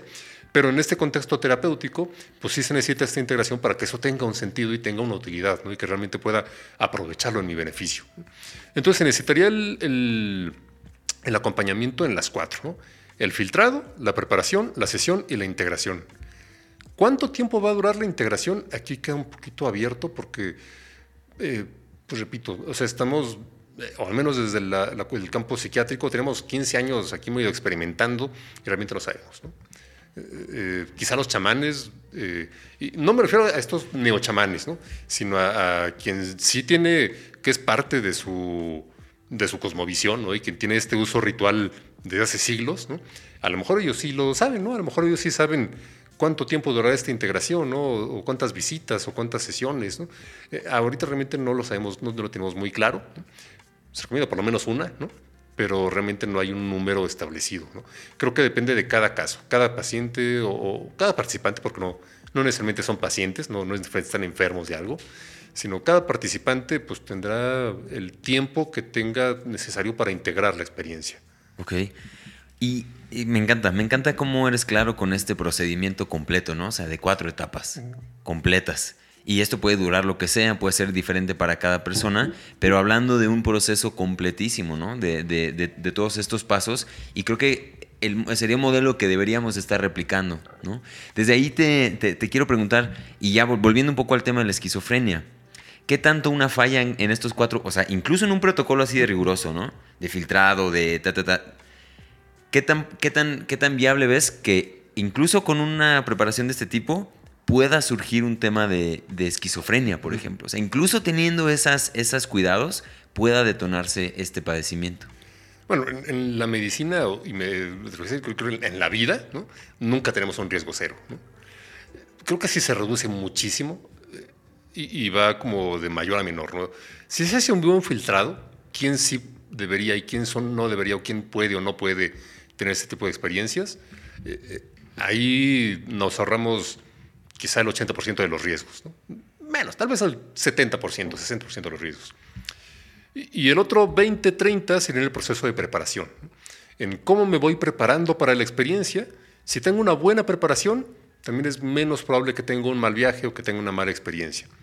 Pero aún así, teniendo un buen filtrado, teniendo una buena preparación y teniendo una buena sesión, habrá quien, ni modo, ¿no? Se, escapó, ¿no? Se, nos pasó en el colador y, o, a lo mejor habría, no había forma de saberlo y resulta que sí tenía cierta predisposición, a lo mejor no de esquizofrenia, porque esa sí es como más clara, ¿no? Eh, o, puede como irse leyendo desde antes, pero lo que sí sería más frecuente sería, por ejemplo, el trastorno bipolar.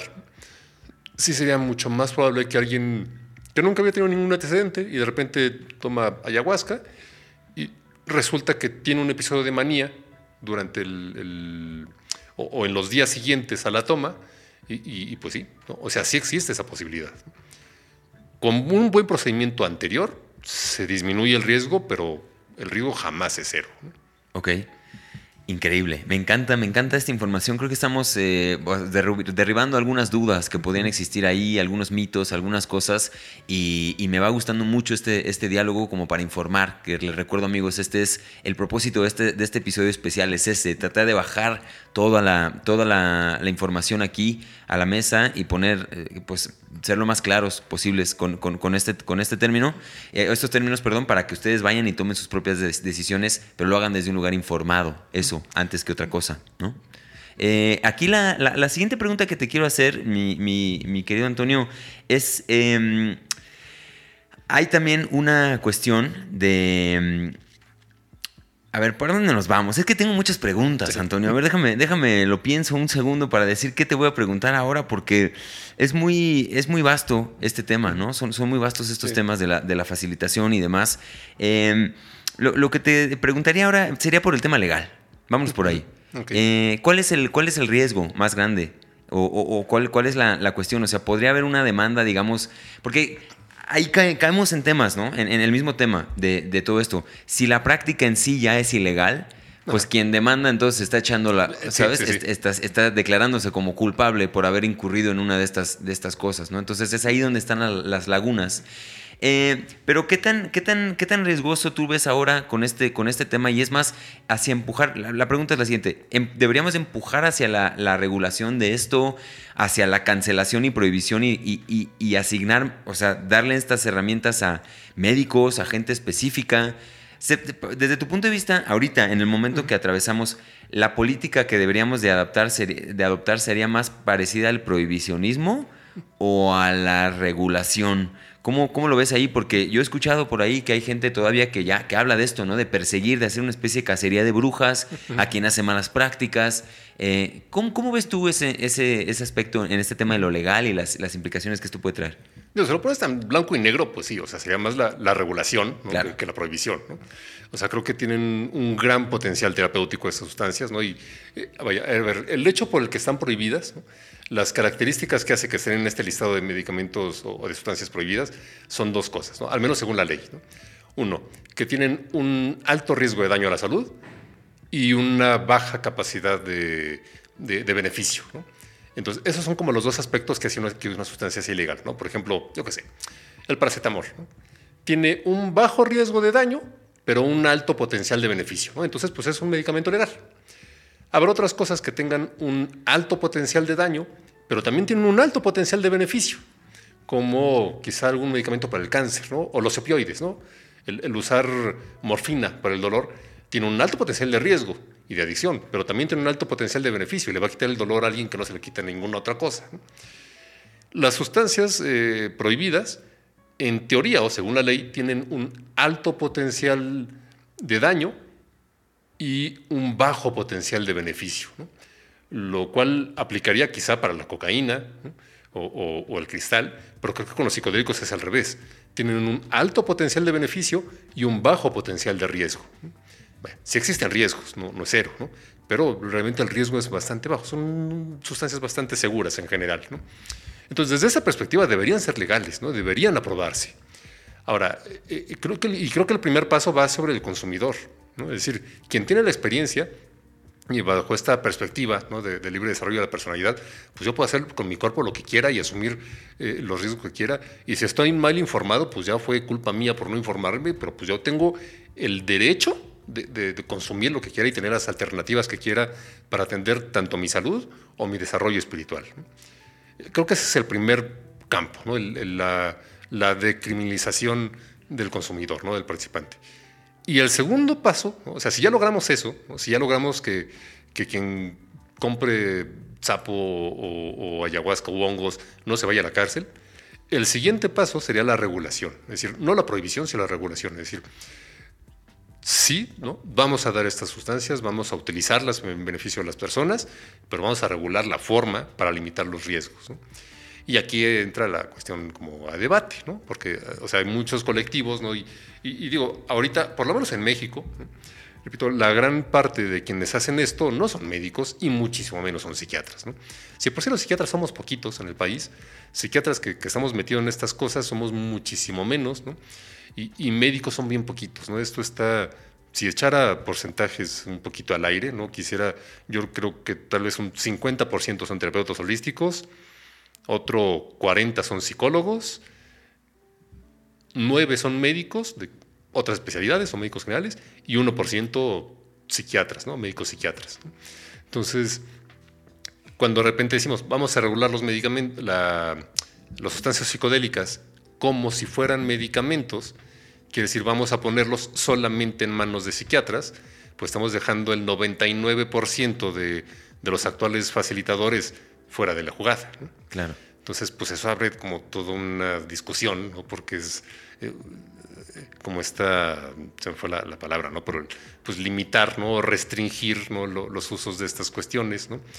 Y creo que una, o sea, creo que es importante, o sea, no estoy tan en, este, tan en contra de esto, ¿no? O sea, creo que sí tiene que ser justo por la responsabilidad, ¿no? Es decir, a ver, como, así como el instructor de yoga no va a dar quimioterapia para el cáncer, pues, pues, sería lo mismo de por qué tener que estar dando un medicamento psiquiátrico, ¿no? O sea, pues sí, tendría que ser psiquiatras. Pero eh, tenemos este otro lado en el que llevamos siglos de, prácticas chamánicas que han utilizado enteógenos a lo largo de la humanidad sin ninguna preparación médica o psiquiátrica occidental ¿no? y sin esta licencia académica. Entonces creo que como que cambia, o, o sea, creo que es una eh, cuestión a debate. Y creo que la forma de resolverla es a través de equipos. Es decir, va, que el médico lo cheque, que el psiquiatra lo cheque, que dé luz verde, que diga cómo, cuándo, dónde, si sí o si no. Y si ya me dio luz verde, entonces ahí sí, pueden entrar los facilitadores, sean terapeutas holísticos o sean psicólogos, para acompañar la experiencia, ¿no? O acompañar en esta integración, Y el psiquiatra tampoco se queda así que, ah, yo, yo, yo hice mi chamba, ¿no? Sino todavía quedarse por ahí para ver qué pasa justo, ¿no? O sea, cuando se nos escapa alguien en la coladera y de repente, ah, ching, ¿no? Resulta que este sí, ¿no? Tuvo un episodio de manía, ¿no? O resulta que esta persona eh, empezó a trabajar sus traumas y, se nos salió de las manos y ya acabó la sesión y, sigue clavado en, el episodio traumático, bueno, hay que trabajar entonces con él, ¿no? Entonces, yo creo que esa sería un poquito la forma. Ok. Es decir, buscar o necesitar, pues sí, como el aval médico psiquiátrico de, va, es seguro lo que estás haciendo. Y ya después eh, creo que ya podrían entrar otras prácticas para hacer como este acompañamiento. Porque creo que también la otra cuestión y, algo de lo que reclaman, es decir, eh, todas estas prácticas neochamánicas, ¿no? De este, medicina holística o lo que sea, decir, a ver, yo llevo décadas haciéndolo ilegalmente, ¿no? Por debajo del agua, ¿no? Y, tengo conocimiento ancestral, ¿no? Y de medicinas y de espiritualidad, y de repente dejarlo exclusivamente en el área médica, psiquiátrica, científica, es decir, pues no sé, a lo mejor el psiquiatra, que sí tiene las licencias, en su vida ha tenido ninguna experiencia, eh, eh, a lo mejor con la sustancia, o no tiene ningún conocimiento de espiritualidad, o, de emergencia espiritual, o de expansión de conciencia, y pues la va a dar como un chocho, sin ningún seguimiento y ninguna integración y ningún nada, ¿no? Que ese sería el otro riesgo. Entonces creo que la forma de combinar estos dos... Eh, formas de otorgar seguridad, es decir, digamos, la, seguridad espiritual y la seguridad médica es combinándolos en equipos interdisciplinarios. Claro. Oye, y bueno, me, encanta la... Ay, creo que se apagó, creo que esta cámara. ah, sí. Se apagó. Ya está. Ahí está, ahí estamos de vuelta, estamos de vuelta. Em, la, siguiente pregunta que te quiero hacer es, y ya, ya, digo eso, me encanta este marco que acabas de presentar desde un poco desde la legalidad y desde estos aspectos. Y hay una cosa que yo escucho y sé mucho. Se fue la. Bueno, me siguen escuchando. Ahorita voy a reparar la cámara. Son las cosas de estar en vivo. Este, pero bueno, la, duda es la siguiente. Em, ¿Qué le dirías a una persona que acaba de ir a una toma y le está hirviendo compartir y quiere ya capacitarse y quiere ya, ya quiere, quiere estar en ese lugar, en el lugar del, de la ceremonia, ¿no? Eh, de quien da la ceremonia. Eh, ¿qué, mensaje le mandas a esa persona? Que hay muchas, que yo he escuchado, he visto, hay muchas personas que están en este rol y, bueno, ¿qué, mensaje le mandas? Mientras voy a checar la cámara. Ok, bueno, creo que la primera cuestión es ¿por qué y para qué? Es decir, a ver, yo puedo tener una experiencia que me cambió la vida, ¿no? Y creo que mucho parte a partir de esto, ¿no? O sea, esta cuestión en la que, o sea, yo tuve una experiencia maravillosa y quiero compartir esto con otras personas o quiero estar más inmerso, ¿no? Y que es una cuestión totalmente... Eh, en algunos casos, no digo, no en todos, ¿no? pero en algunos casos es esta cuestión incluso hasta altruista, ¿no? El decir, a ver, yo tuve este beneficio y quiero compartirlo con las demás personas, ¿no? Y muchos hasta vienen, y creo que es la cuestión, muchos vienen como desencantados del modelo médico, ¿no? Y esa es una característica bien común, ¿no? O sea, he llegado a, o sea, tengo varios pacientes que llegaron así, ¿no? A ver, yo ya me harté de ver con médicos, no me hacen caso, me ven nada más como un número, nada más me dan el chocho y se olvidan de mí, y, y entonces, ante este desencanto del modelo médico, ¿no? Entonces, ¿qué? Pues porque, pues no sé, parecías un psiquiatra más alternativo y, y entonces me acerqué contigo, ¿no? Este, y, creo que eso es algo bien importante, ¿no? El, digo, ya me estoy desviando de la pregunta, ¿no? Pero creo que esa es una cuestión muy importante porque es, incluso hasta antropológicamente, ¿no? Se aborda este, se me fue el, nombre, ¿no? Este capital simbólico. Es decir, eh, el modelo médico ya no me está dando nada, no solamente la cuestión biológica, sino la cuestión simbólica. ¿no? Eh, en mi persona, ¿no? en mi esencia ya no siento nada cuando voy al médico, entonces busco estas medicinas alternativas. ¿no? Y eso hace que muchas personas busquen estos otros modelos, porque habrá algo que estos chamanes o neochamanes estarán haciendo bien para que las personas se sientan mejor que con el modelo médico este, occidental. ¿no?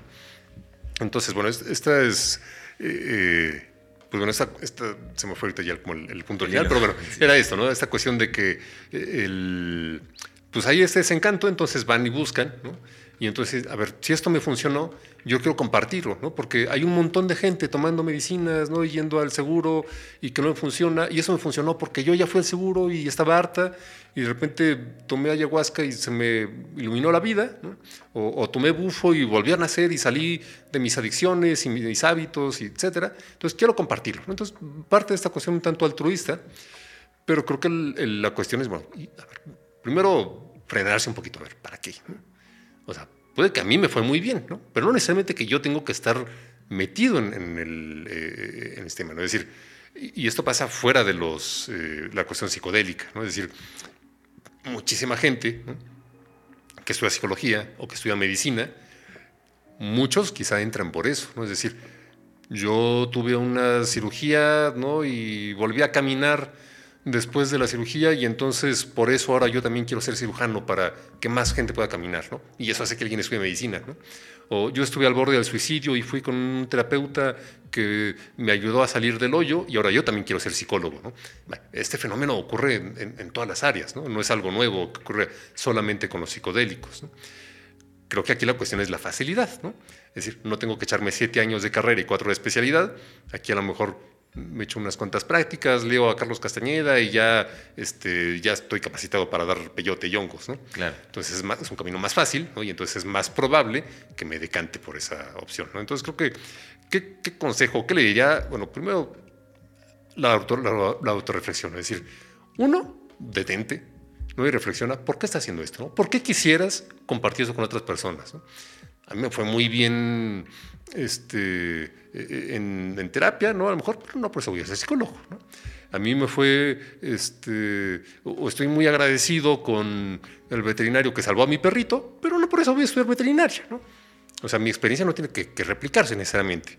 Y el segundo paso, si estoy totalmente decidido, es que yo le diría dos cosas. Uno, infórmate lo más que puedas de todo.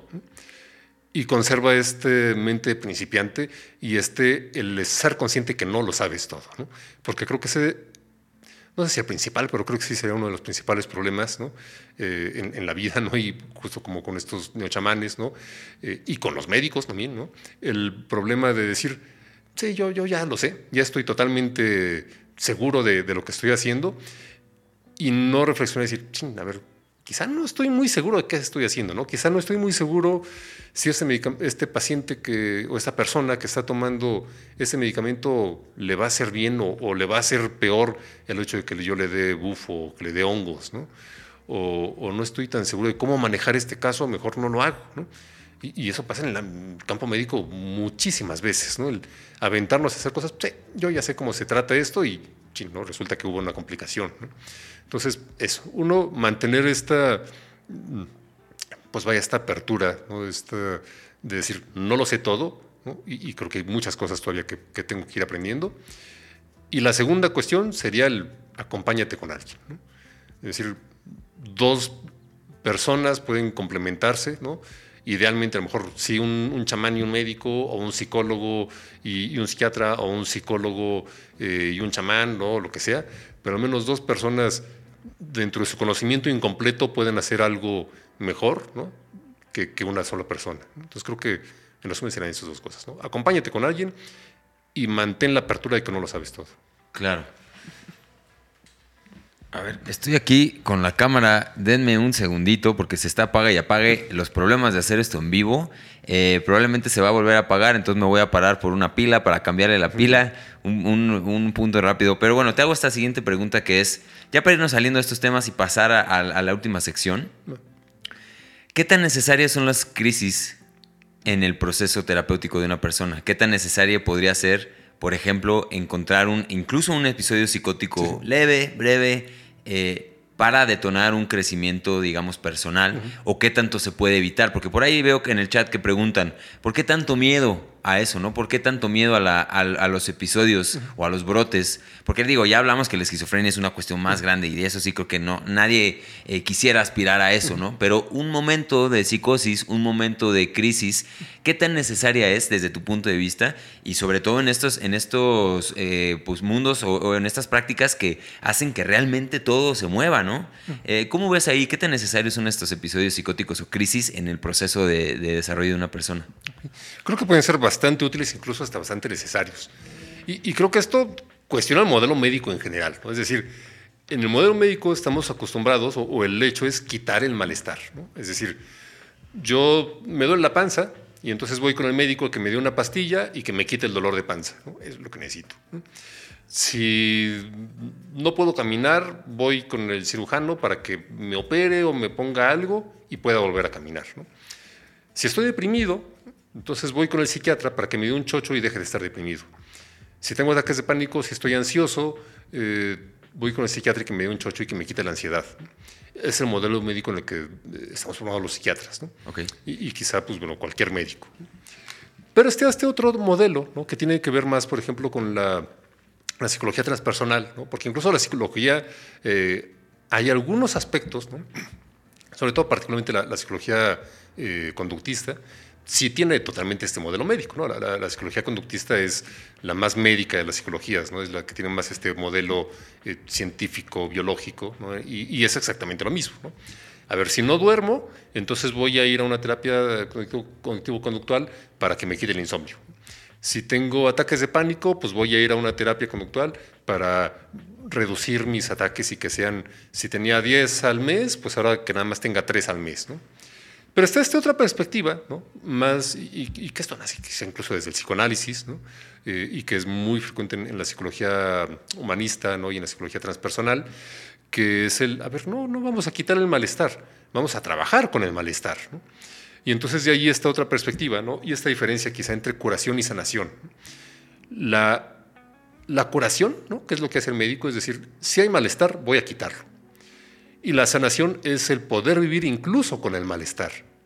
Es decir, no necesito quitarlo para poder vivir ¿no? y para poder continuar mi vida. E incluso no solo es a pesar, sino gracias a este malestar puedo darle un sentido o puedo darle una utilidad. Y en ese sentido, creo que las crisis de vida pueden ser bastante útiles. Los episodios depresivos, ¿no? y, aquí es como esta cuestión también que, que pues va como contra los principios generales de la psiquiatría pues pueden tener también, vaya, alguien puede morirse y puede suicidarse por un episodio depresivo y perder la vida, y entonces creo que es algo bien serio y que tiene que, atenderse, o perder su trabajo por un episodio depresivo. Pero también esta etapa, digamos, viéndolo desde la melancolía, eh, quizá más, más clásica, ¿no? más romántica, puede otorgar cierto aprendizaje de vida y, que genere un cambio en la vida de esta persona. ¿no? Obviamente a lo mejor acompañada, a lo mejor sí con antidepresivos, con medicamentos, con terapia, pero el haber experimentado ese momento de crisis en su vida lo ayudó a salir adelante o a cambiar cuestiones que hacía. Y en la cuestión de las crisis psicodélicas creo que también tienen esta, esta función, ¿no? el, el, de repente enfrentarte a tus traumas, ¿no? tener estas... Eh, eh, hay esta otra perspectiva de que no hay malos viajes, ¿no? es decir, como que un... El viaje es el viaje, ¿no? y, y, esta perspectiva viene mucho incluso desde filosofía budista, ¿no? y que lo retoma ahorita, por ejemplo, el mindfulness, el, abordaje sin juicios. Es decir, la experiencia es. Es decir, eso fue una mala experiencia o una buena experiencia y es un juicio que estamos haciendo, es una etiqueta de ponerle. Entonces, esas experiencias difíciles o crisis, pues simplemente son. Y a lo mejor eran incluso hasta necesarias o pueden ser útiles o puede vivirse con ello. Y podemos ganar o aprender de estas experiencias difíciles y no ponerle la etiqueta, es que fue un mal viaje, ¿no? O, fue una mala experiencia que hubiera querido no tener. Ahora, entonces creo que pueden ser bien útiles las crisis, pero pues una cosa son como estas crisis y otra cosa serían las complicaciones. ¿no? Es decir, a, ver, sí, quizá eh, alguien que perdió las piernas, no dejó de caminar, ahora se convirtió en coach y, ¿cómo se llama? Este, speaker motivacional, ¿no? a través de esa experiencia difícil que tuvo de perder las piernas pero a, ver si puedo hacer algo porque no pierda las piernas, creo que es mucho mejor ¿no? este, a, que tengas que quedar eh, discapacitado.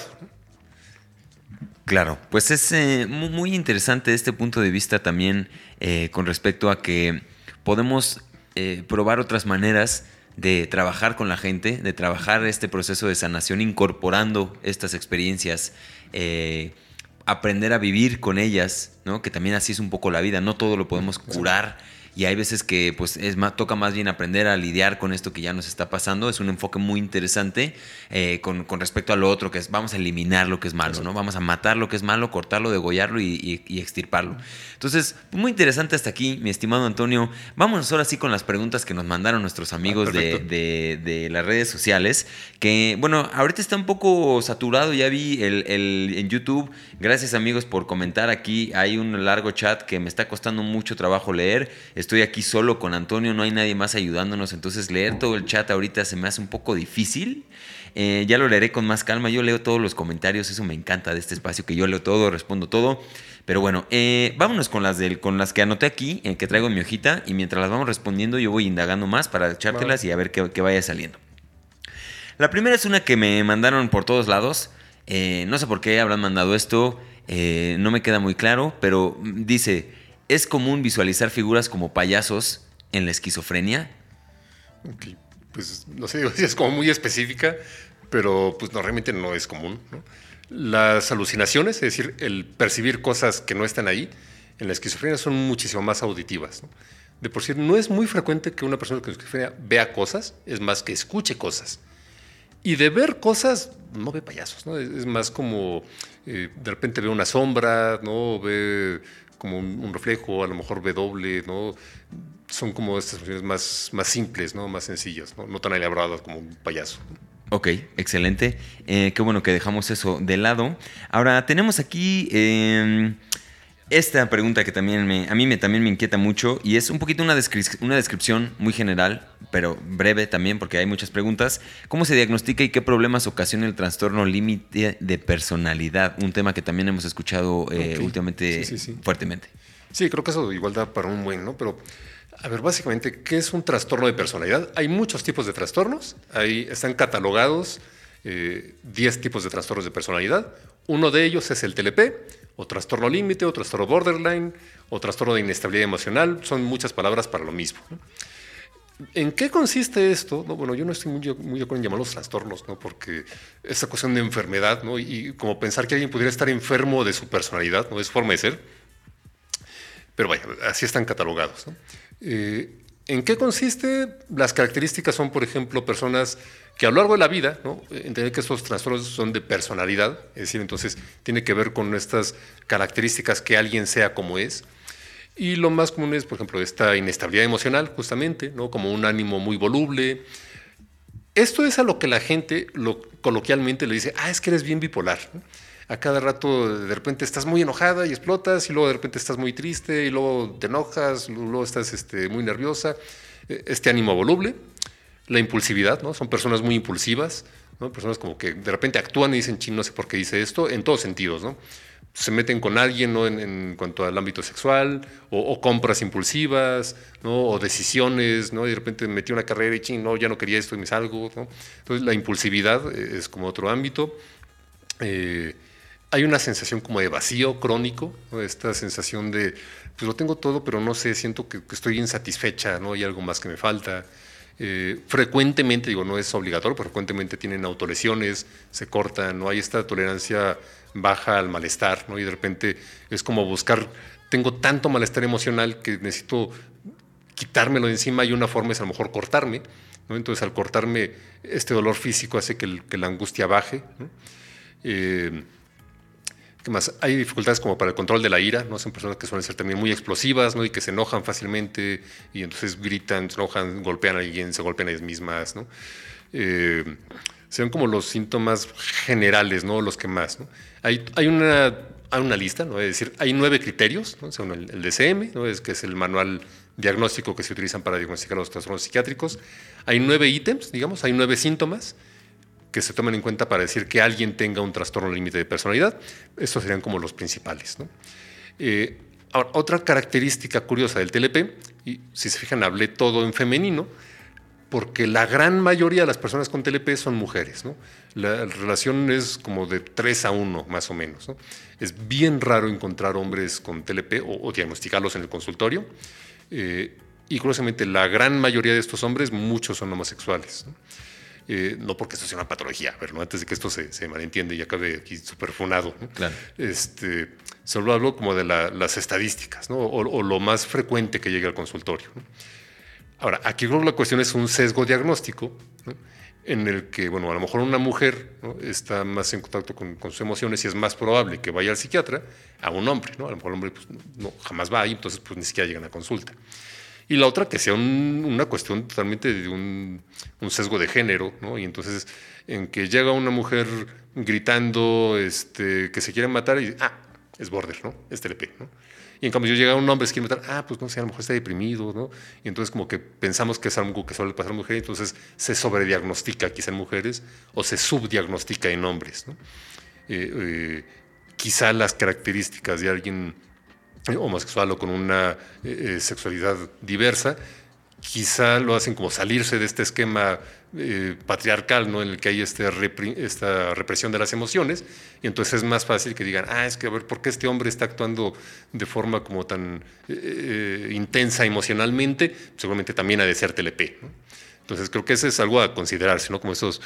Yo pensaría que el TLP es el, el heredero de la histeria, ¿no? Es decir, en el siglo XIX Freud ¿no? y, los psiquiatras y neurólogos entonces veían la histeria, ¿no? y entonces eran la, las mujeres histéricas. La palabra histeria viene de útero, eh, y, entonces desapareció ese nombre y ahora le llamamos TLP, o, este, los PCA, ¿no? personas, eh, digo, PA, PAS, ¿no? de personas altamente sensibles, ¿no?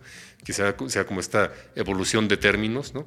y que tiene que ver mucho como con este contexto social o este sesgo eh, social de género de ver la, la expresión femenina como patológica. ¿no? Okay. Pero vaya, creo que da para mucho que hablar. Ok, excelente. Pues eh, habiendo cubierto ese, ese paso, eh, la siguiente pregunta es, ¿cómo identificas? Y esto me, esta pregunta creo que también nos podría dar para mucho, digo todas, si, si, profundizáramos al final, al infinito, pero esto es muy importante porque creo que hay mucha gente por ahí eh, sobre todo en las redes sociales, que ya encontró la fórmula ¿no? de poder capitalizar. Y esto desde mi punto de vista tiene que ver mucho con expresar información de una manera en la que ellos saben algo que el resto no sabe. ¿no? Yo tengo contacto con algo que tú no. Y por lo tanto te voy a cobrar por decirte, eh, darte esta información, ¿no? Al final aquí la, la, respuesta es simple, ¿no? Es como, pues hay que discernir, hay que, hacer, hay que tener un discernimiento profundo, trabajar claro entre tanto quién nos da el mensaje, como a quién señalamos, como a quién nos señala. O sea, tener muy claro el discernimiento, no ir repitiendo por ahí en el internet lo que vemos así ciegamente, eh, sin pruebas, eh, sin nada, nada más hacer, hacer, hacer como, como una especie de bot, porque los bots son humanos, ¿no? Los bots son humanos que toman información y la escriben y la replican en otros lugares. Bueno, la pregunta es, desde la psiquiatría y abriendo esta puerta a estos mundos esotéricos en donde hay cosas que no vemos y no entendemos, ya dijiste que el 50% de la esquizofrenia no se, no se puede comprender, o por lo menos, ¿no? digo, un, un, número así al aire. ¿Qué consejo le das a la gente para que pueda eh, distinguir entre un estafador, sobre todo de esto de medicina holística, ¿no? Entre un estafador, entre alguien que hace bien el trabajo, ¿qué cosas muy particulares irías tú buscando para encontrar a esta gente que no lo está haciendo desde un buen lugar? Está bien interesante, ¿no? Cómo poder diseñar este estafador. Ahora, a ver, si hablamos como de cuestiones como más terapéuticas, ¿no? Pues es muy sencillo. A ver, busca primero si tiene cédula. Pero, y bueno, eso tampoco garantiza nada, ¿no? Pero bueno, al menos ya es un, como un primer filtro. El problema está como en esta cuestión más espiritual, ¿no? De pues que un espiritual no tiene que tener una cédula o un título, ¿no? Es más como de, de, la experiencia personal y subjetiva, ¿no? El aprendizaje de vida, etcétera. Entonces sí lo hace como más complicado. Creo que uno, tener que ver con las recomendaciones, ¿no? O sea, ver qué ha pasado con otra gente que, que ha estado con esa persona. Dos, creo que buscar, ¿no? Y, bueno, creo que una parte importante es la intuición, ¿no? O sea, de, a ver, ¿qué vibra me da esta persona? Pero aún así, pues uno se puede equivocar, ¿no? Y, y uno puede caer y, y, ser víctima de estafas, ¿no? De, eh, o de situaciones riesgosas, ¿no? Pero creo que puede ser una primera o, o una herramienta parcial, ¿no? Eh, ¿Qué otra cosa creo que pudiera ser útil como para distinguir o, o, evitar caer en estos estafadores? ¿no? El poder contrastar mucho de lo que están diciendo. ¿no? Es decir, va, a ver, me lates, ¿no? me hace mucho sentido lo que estás diciendo, pero pues voy a ver si hay alguien más que, esté como, que tenga también a lo mejor este mismo sentido, ¿no? O, esto que me estás diciendo, voy a leerlo, voy a buscar en otro lado qué tanto es cierto, qué tanto no. Es decir, no quedarme con esta única persona, ¿no? Y entonces tener como este juicio crítico de, a pesar de que mi intuición me diga que sí, primero, si tu intuición te dice que no, no lo hagas, desde ahí. Si tu intuición te dice que sí, entonces cuestiónalo. Critica y ponlo en, ponlo en juicio a esta persona para ver qué tanto se puede confiar o no confiar en ella. Y creo que el tercer punto es, bueno, voy a agregar otro más, ¿no? Creo que un tercer punto a tomar en cuenta, justamente con esta cuestión de, que sean estafadores, es que está, qué tanto está dispuesto a decir que no. Es decir, eh, me refiero en el ámbito médico, por ejemplo. Un cirujano honesto te va a decir, no, pues, tú no necesitas esterocirugía, ¿no? Podemos buscar otra alternativa. Alguien que nada más busca lucro, te va a operar aunque no lo necesite. Y entonces, en esta cuestión, por ejemplo, de, cuestiones holísticas ¿no? o espirituales, pues igual, si alguien te dice que no y te dice, pues mira, Sensei, tú no deberías, o, a otras personas, ¿no? La neta, no, mira, no te cobro nada, pero tú no lo hagas, ¿no? Aunque yo esté perdiendo, ¿no? Eh, creo que es alguien más honesto, ¿no? Más sensato, que alguien que a quien quiera no le da medicina o a quien quiera lo mete, ¿no? Y es más como esta cuestión de estar ganando dinero, seguidores, ¿no? Este, ingresos. Eh, entonces yo creo que sean como estas. Tu intuición, el, enjuiciarlo, ¿no? El contrastarlo contra, contra otras cuestiones, otras este, lecturas, personas, etcétera, El ver qué tanta sed tiene de, ingresos, ¿no? De, y la cuarta, que creo que es más general, saber que somos seres humanos, ¿no? que, el, que el más iluminado de todos sigue siendo un ser humano y que todos no hay nadie perfecto y que entonces, por lo tanto, me atrevo a decir que jamás va a haber nadie que sea que tenga la, verdad absoluta. Entonces, saber que eh, aunque tenga las mejores intenciones y conocimiento y experiencia, puede cagarla y, que puede que, no sea lo mejor. Entonces, porque a veces hay mucho esta sed de necesito a alguien que me solucione algo y, parece que esta persona lo va a hacer, saber que también es una persona. Y que a lo mejor no necesariamente me va a solucionarlo todo y que no debería entregarle con toda mi fe a esta única persona. Ok. Siguiente pregunta. ¿Qué pasa si una persona con esquizofrenia ya diagnosticada toma alguno de estos tratamientos, alguna de estas medicinas holísticas. Eh, en tu experiencia, ¿has visto, has tenido alguna observación, has leído algo acerca de esto? ¿Qué tanto esto puede ser una cura para, para este padecimiento? ¿Qué pasaría ahí en ese sentido? Entendiendo que hay varias, varios caminos, ¿no? varias, varias medicinas. De forma general, yo diría que no. Es decir, hay, a lo mejor no lo conocemos todo, pero ante la ignorancia creo que es mejor la precaución. Es decir, puede que sí, no puede que Sucos que, que ayudara, ¿no? Pero como no lo sabemos y hay más riesgo de que a lo mejor pudiera empeorar un episodio psicótico o si estaba controlada, de repente tuviera un nuevo episodio, mejor no hacerlo. Ahora, hay esta otra perspectiva que hay algunos estudios en, proceso de investigación que están viendo, por ejemplo, si algunas de estas medicinas pudieran ayudar incluso a algunas personas con esquizofrenia, pero está en proceso de investigación y está en proceso de verse. ¿no? Entonces, hasta que no tengamos más información, yo diría que mejor no mejor ahorita no arriesgarse a, que con las mejores intenciones acabamos haciendo más daño. Más daño. Ok. Siguiente pregunta que mandan por ahí. Em, ¿qué, trastorno podría estar desarrollando? Digo, y para dar contexto de esta pregunta, ¿no? Y, me, me hizo mucho sentido en esta nueva etapa era en donde están las redes sociales y tenemos estas situaciones en donde le estamos hablando a una cámara y nadie nos retroalimenta y ya cuando sacamos el mensaje pues tenemos una serie de seguidores que nada más nos están aplaudiendo todo lo que decimos. Eh, es fácil digamos que perder el sentido de la realidad y, y tomar como absoluto aquello que estamos comunicando y sentirnos como poseo la verdad, ¿no? En términos psiquiátricos, en términos médicos, ¿qué trastorno se parece a, eso que se podría estar desarrollando desde el influencerismo, ¿no? Desde lo que yo digo, la gente va y lo hace, este, la gente no me cuestiona, además ni siquiera me, me, exhibo a que me cuestionen, o sea, no, No, no participo en estas dinámicas como estos podcasts en donde hay participación, simplemente yo te doy la información, la gente me aplaude, la gente me da mis likes y yo me voy. ¿Qué tipo de trastorno se podría, se podría desarrollar con esta práctica como muy unilateral? Pues a lo mejor no hay un trastorno tal cual, ¿no? O sea, no hay, no hay una etiqueta psiquiátrica para esto, pero sí, o sea, creo que más bien es como este, o sea, más que una especie de solipsismo, ¿no? En el que solo vivo en mi creación mental y no estoy expuesto a la realidad. pero vaya, o sea, es más como un, un, mecanismo como de fuga ¿no? a, la fantasía, ¿no? Y entonces creer que, que, yo lo sé todo, ¿no? Y que entonces todos mis seguidores son los buenos y todos mis haters son los malos, que me parece más una reacción totalmente humana, eh, a, verlo tal cual como un trastorno médico, ¿no? Un trastorno psiquiátrico. Okay. Quizá no es lo mejor, ¿no? Pero creo que todos los seres humanos estamos como propensos a esto. Ok. Excelente, mi estimado Antonio. Pues ahí lo vamos a dejar ya para, para este, irnos a descansar. Es domingo. Tenemos todavía que echar una cenita, una, una, peliculita, tranquilo. Ustedes también dejarlos ya para que se vayan a descansar. Eh, espero que lo hayan disfrutado, amigos. Yo sí lo he hecho. Se me hizo muy interesante hacer este formato en, este, en vivo. Me encantaría poder estar leyendo el chat y lo que dice aquí la gente. A ver, vamos a revisar algún comentario que mandaron por acá en el YouTube.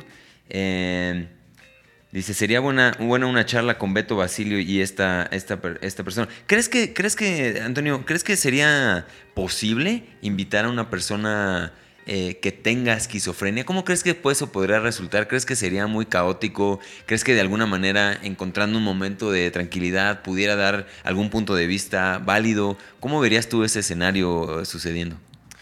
Pues sería interesante, ¿no? O sea, yo habría que coordinarlo y ver qué tan posible es, pero pues yo creo que sería una experiencia interesante, ¿no? Como el contrastar esas opiniones. Y creo que justo para eso, ¿no? Para evitar como caer en esta idea de, verdades únicas, ¿no? El, poder ir contrastando opiniones creo que sería interesante. Pues sí.